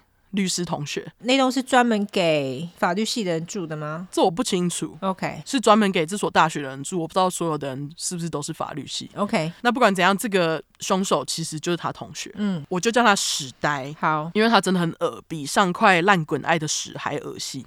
OK，又还蛮蠢的，就叫屎呆。好，警方一找到凶器，当然就开始一一访问住在同一栋公寓的住户嘛，并开始要求他们看他们能不能让警方进门检查。大部分的人没犯罪，基本上都会配合了。嗯，但是呢，其中就有一个人表示，他只愿意接受采访，警察要进门不可能，必须要有搜查令。嗯，这个不配合警察的白目呢，就是屎呆。嗯，当然他自己是用他是未来律师这个身份当借口啦，就是说哦，我要保护我自己之类的。嗯，总之，在警方跑去弄搜索令的时候呢，我就来跟大家说屎呆被刚刚那个电视台访问的部分。那这电视台是 WGXA。OK，在访问的影片里面呢、啊，记者就问史呆说：“哎，小伦是一个什么样的朋友？”史呆表示，小伦是他认识的人当中最好的一个，还说他跟几个朋友已经在附近搜寻小伦几天了。记者接着表示：“那你上次看到小伦是什么时候？”史呆回答：“上周，并继续说道，他不知道小伦在哪里，但他唯一可以想到的是，小伦搞不好是一早跑出去跑步，结果就被人劫走了。但是大家想要是是朋友，怎么会讲这种白目话？”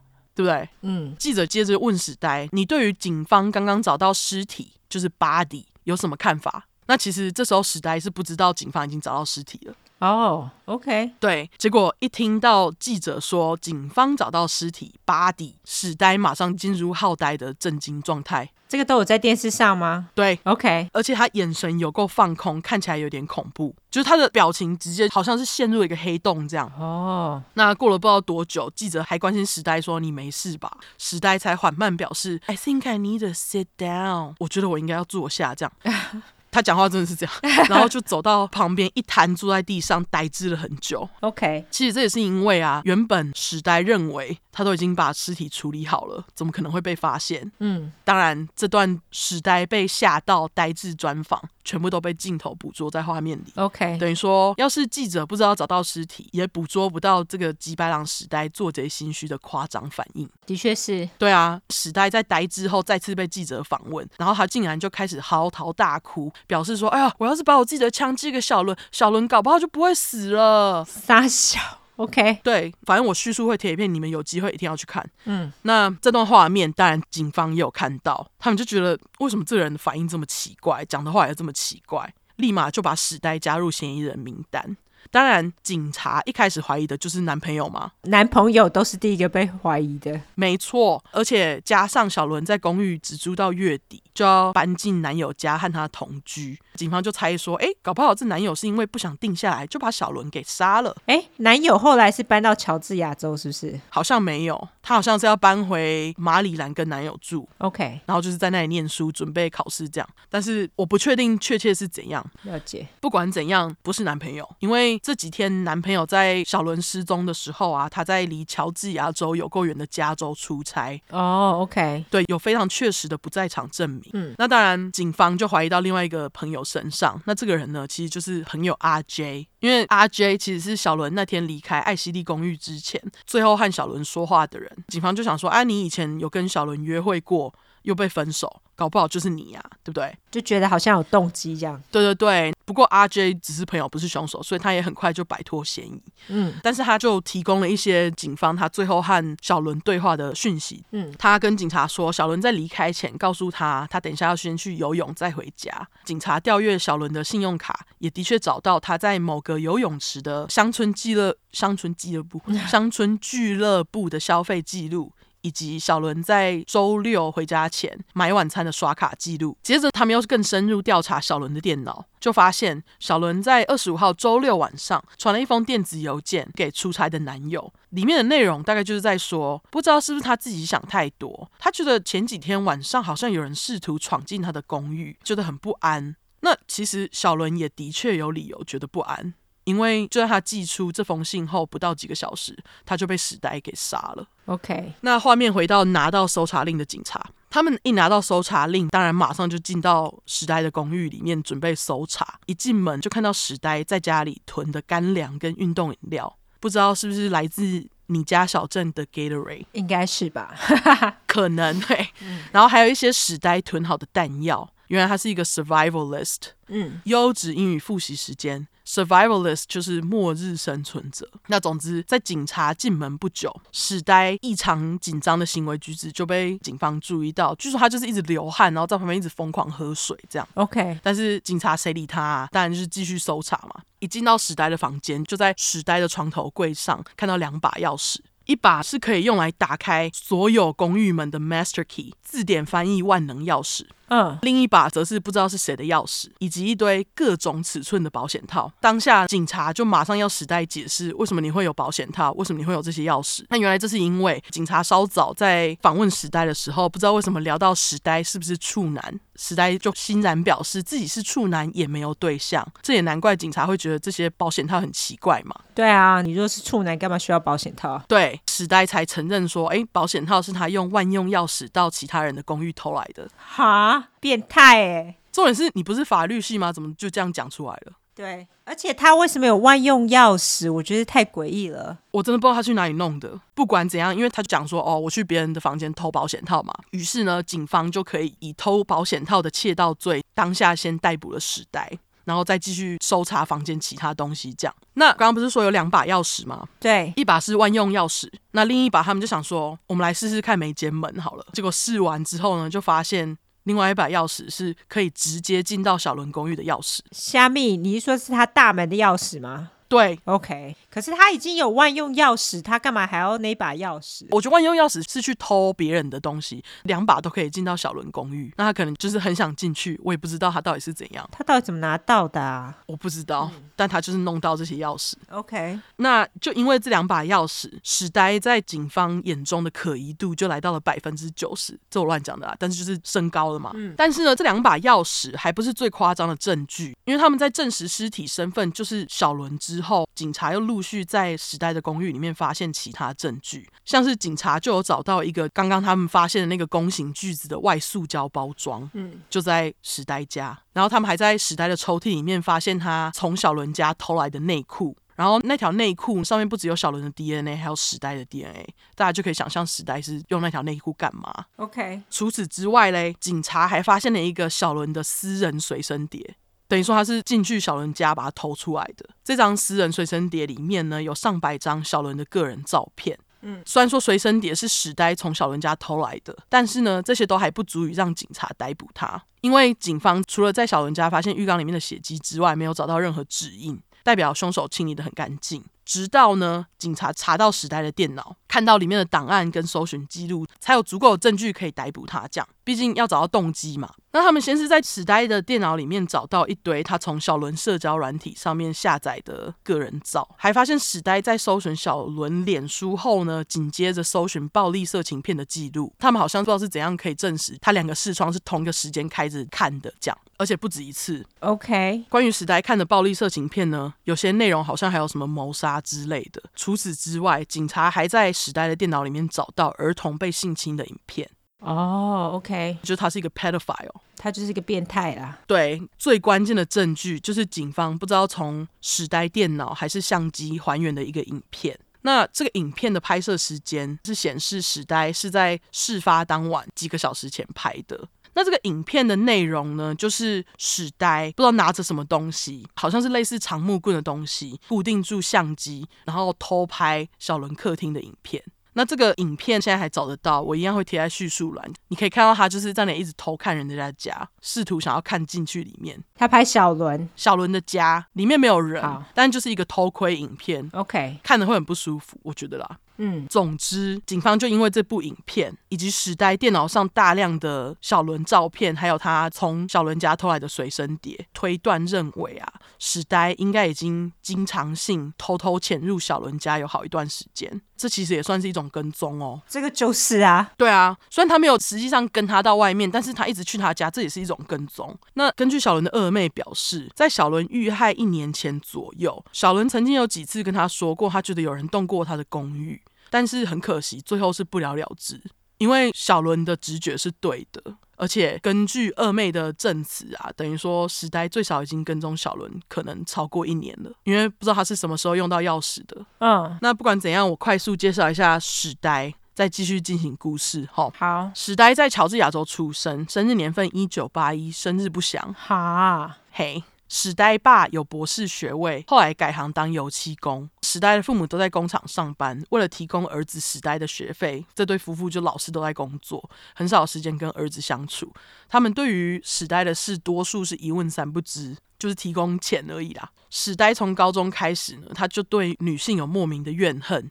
就像五十二块讲的卤蛇是个网络 incel。什么是网络 incel 啊？我之前不是有解释过吗？有啊，我忘了。incel 就是一群在网络上的乳蛇，认为女生都不喜欢他们，经常就是会在网络上发表厌女文。哦，OK，好。对，反正忘记人自己回去复习乳蛇，感谢。OK，那不管怎样，他就是经常在网络上发表厌女文，还有一些他自创的那种虐待啊。折磨女生的文章之类的，嗯，在同学口中，时代被形容成是一个聪明但是非常怪的人。他们说，史呆除了对僵尸很着迷，还对中世纪的连身铁衣服很入迷。嗯，优质英语教学时间，中世纪连身铁衣就是 medieval chainmail，嗯，M E D I E V A L 空格 C H A I N。空格 M A I L 好，嗯，同学说他们曾经看史呆真的穿了那个连身铁衣到学校几次，就是一个怪咖，嗯，但是呢，同学说这不是史呆最怪的地方，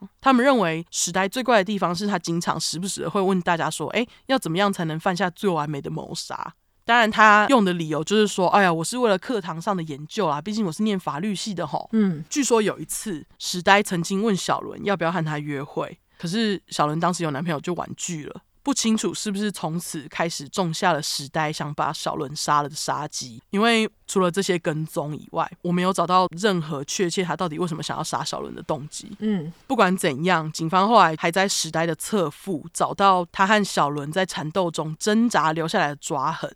接着，警方呢就以，因为他们刚刚找到那些证据嘛，嗯，他们就以谋杀小人罪、窃盗罪以及持有儿童被性虐待照片跟影片罪起诉史呆。嗯，刚开始史呆在被审问时话有够少，跟刚刚他在记者面前侃侃而谈的样子相差很大。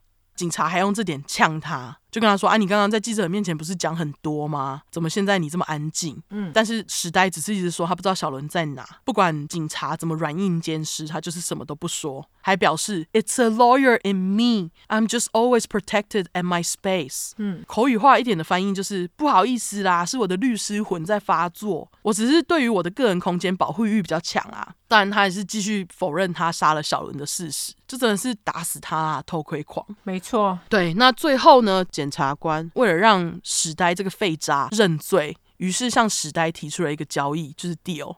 除了没有死刑之外呢，还拿掉了史呆看儿童被强暴影片猥亵罪，以及偷拿保险套的抢劫罪，等于说只有谋杀罪起诉这样。拖了几年，史呆才终于在二零一四年认罪，并被判处终身监禁，然后有假释机会。嗯，我知道你们可能会觉得干史呆没被判死刑太不公平了。不过其实小伦是不支持死刑的，所以也许检察官会提出这个协议是因为这个考量。不管怎样，史呆认罪，并在自白书写下他杀死小伦的过程。当然，我相信其中有一些细节，史呆一定不会老实说。嗯，警察和小伦的家人也觉得史呆会说谎，毕竟他真的 shady as fuck，超想打爆他。没错，让大家喜怒一点的优质英语教学时间，shady as fuck 这句话就在形容一个人非常阴险，很爱偷偷来。好，S H A D Y。As fuck 应该不用讲了吧？Shady as fuck 就是在形容今天讲的这个时代。嗯，那总之，根据时代的自白书，事情的发生是这样的：在六月二十六号的凌晨四点半左右，史呆全身穿黑色，戴着口罩和手套，手拿他不知道去哪里偷来的钥匙，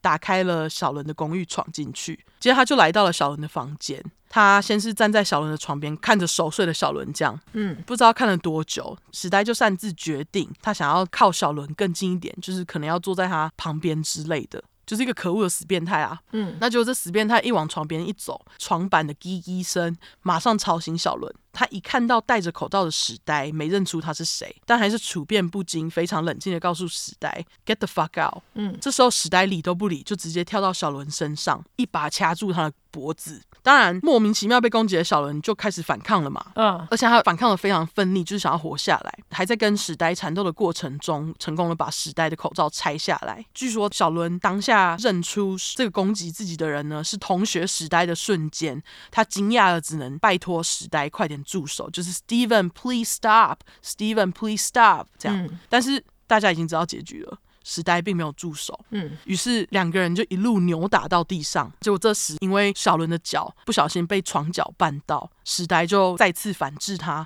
紧紧抓住小伦的脖子，直到小伦一动都不动，他才停下来。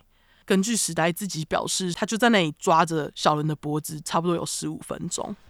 OK，就是还蛮久的，很久哎、欸。对啊，嗯，可怜的小伦就这样被史呆给杀了。接着，史呆先是把小伦的尸体拖到浴室，之后呢，再把它放到浴缸里面，就回到自己的公寓用电脑了。嗯，据说他用电脑的时候还搜寻了一下，就是要怎么删除他的搜寻记录，然后还没有把这个搜寻删掉。警察后来又发现这个，所以他没有删成功。对，没有。OK，总之呢，直到隔天，史呆才跑去五金行买刚刚警察找到的 Hacksaw，就是那个弓形锯子。嗯，当晚二十七号将近凌晨的时候，史呆才再次回到小伦的公寓，把小伦的尸体给分尸。史呆先是把四肢跟头和身体分开，再移除手脚掌。接着，根据他本人表示，他是用 hacksaw 弓形锯子把手指、脚趾一节一节切开，然后再把它们一次一次丢进马桶里面冲掉。啊，OK，对，他还解释说，这部分他必须坐下来用，因为要很大力，干打哈啦。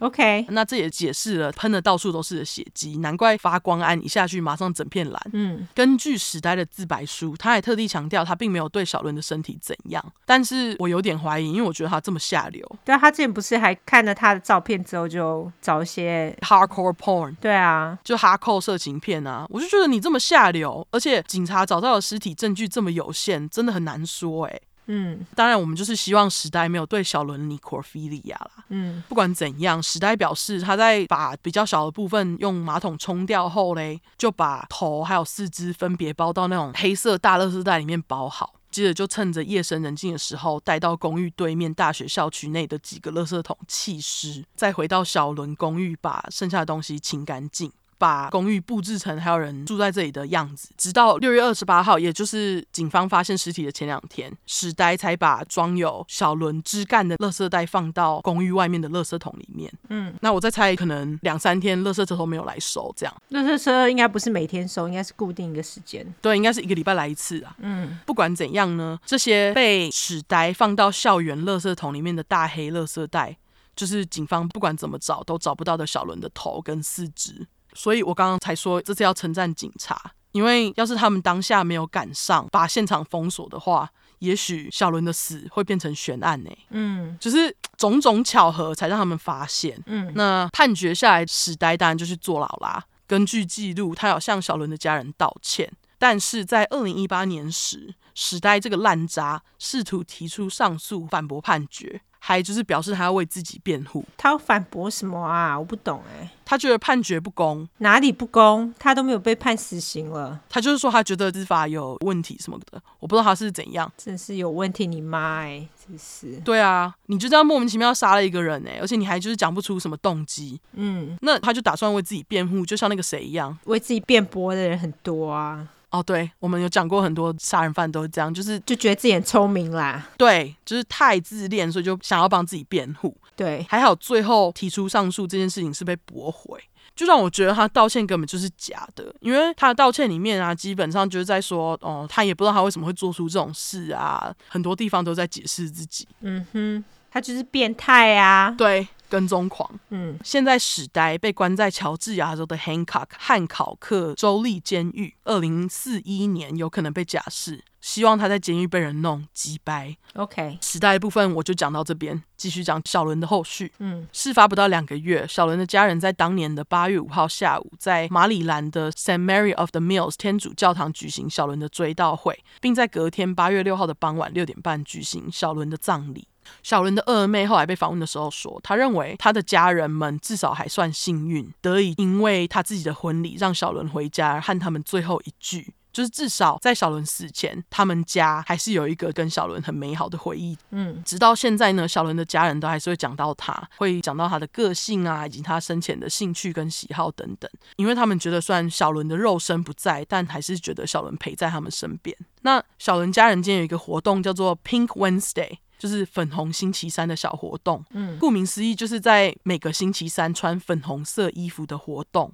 除了星期三其实是小伦出生那天，以及粉红是他最爱颜色的这两个理由。原来啊，这也是小伦生前开始工作后的小习惯。每个礼拜三，小伦都会身穿粉红色衣服，然后买蛋糕去工作的地方来吃。家人就是想要继续保持他这个小习惯。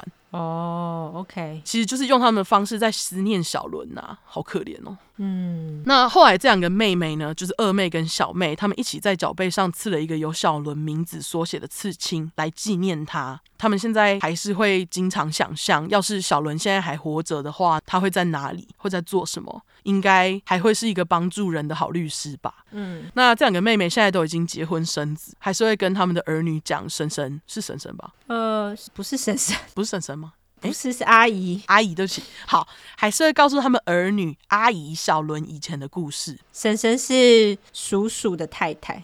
哦，拍谁？差 好，嗯，阿姨。好，那二妹还把其中一个女儿取名为小伦二点零，就是 Lauren 来纪念姐姐。嗯，并以小伦的名义举办年度路跑和小伦生前很会的垒球比赛。不止这样，小伦的家人还用小伦的名字 Lauren Teresa Giddings 创立了基金会，收到的捐款就是用来帮助一些想去念大学但没有足够经济能力的孩子。那他们会着重在一些，就是比方说是家族中第一个考上大学的人，或者是像那些可能对于法律很有兴趣的孩子这样。嗯，就是要借此用帮助其他人来纪念小伦，也算是悲剧之下的好事。时代去死。好，嗯，那后来小伦的研究所马蛇大学 Mercer University 就在校区里面以小伦的名字设立了一个小纪念碑，还以小伦的名义举办大学的五 K 路跑，直到去年都还要举行哦。哦，是啊，对。另外，乔治亚州当地政府还在市中心的 Washington Park 华盛顿公园放了一张粉红色椅子来纪念小伦，因为这是小伦在念研究所时期最常带奶豆去溜的地方。哎。那奶豆那时候是跟小伦一起在家吗？没有啊，我刚刚不是说他把奶豆寄给家人，哦、他就回去念书了吗？哦，所以对对对，OK，对，所以奶豆安全还好，嗯，对，还好狗没事啦。没错，是说那张纪念椅长得有点像一张漂浮的瑜伽垫，下面是一个圆筒撑着。但是看了一下，我又猜说那张椅子可能有法律书卷的含义在里面。嗯，不管怎样，我会放照片，你们自己看。OK，你可以点下去看。看到了，是不是很像法律书卷轴的感觉？对对对，据说其实这也是小伦的家人和当地政府乔的哦，就他家人真的很爱他，他家人影响力也蛮大的，我觉得。对，毕竟这么大的一个案子。嗯，那奶豆后来就因为没有妈妈嘛，就变成小伦的家人在照顾。还好奶豆当时是在小伦那边，因为我不敢想象，要是奶豆在公寓里面，时代搞不好也一并把他给杀了。嗯，我也觉得。对，那希望小伦安息。嗯，实在太衰了，因为到最后他们都没有再找到四肢跟头，等于说小人的家人是直接就是把躯体下葬这样。啊，对，我会在叙述栏里面贴几个跟这个案件的相关影片，大家有兴趣可以去看。那最后呢，虽然在台湾已经算是蛮安全了。不过，要是你们在任何时候发现住的地方有哪里怪怪的，哪里被移动，可能真的要考虑一下搬家，因为真的是有东西是锁门都防不了的。我觉得有 master key 蛮恐怖的欸。真的啊，对啊，我觉得超可怕的，就是你不管住哪里都不会觉得很安心，因为如果有 master key 的话，实在是太可怕。我觉得可以去加上那种链条锁之类的，就是任何可以让你觉得比较安全的行为，你都去做一下。链条锁是一个好主意，对，因为链条锁房东没办法唧唧歪歪啊。对啊，而且你只是想要保护自己，房东不太可能会去靠北你。对啊。真的很可怕哎，对，所以就是这样。好，今天这个锁门都防不了的故事，没错，就到这边。晚晚，好好，那最后要来说一下音响吗？哦，对，就是大家，因为我们第一批做的很少嘛，所以在大家的热情支持之下，我们做了第二批。这次的数量希望够啦，但是我们会分成三批卖这样子。对，要不然 Olive 会包死。对，因为只有我自己一个人在包，所以我们就会分三批卖，然后一批一批寄。那每一批数量是八十，总共有三批，嗯，两百多个音响，这样希望大家支持喽。那这次音响我们会有两个颜色，没错没错，就是有不同的颜色，对，大家拭目以待。没错，还有就是我们有几白狼袋子的新色，但是那个会在音响之后才开卖。对对对，因为我还要做一些后续处理，这样子。没错，因为袋子也是我印的，所以大家就再麻烦担待一下，等喽。没错，就等等喽。对，那希望大家喜欢今天的故事。然后桃园的粉块对那个桃园市政府住宅发展处的活动有兴趣的话，就欢迎去看看喽。没错。最后，我们要来社交软体下吗？对，我们的社交软体的话呢，就是出来的出十块的块，True Crime T R U E C R M E。如果你是想搜寻英文的话呢，就是两次 True Crime T R U E C R M E T R U E C R M E。没错，如果喜欢我们的话，就麻烦请五星评价加订阅，还有拉下线。如果更喜欢我们的话，就麻烦同内喽。对，然后 Spotify 现在终于有评分机制，那再麻烦大家给我们五星一下喽。没错，感谢。那今天就这样子，对大家那个回到工作岗位或是上班上课愉快哈，应该不愉快啦，拜拜。那可以听我们变愉快，再见。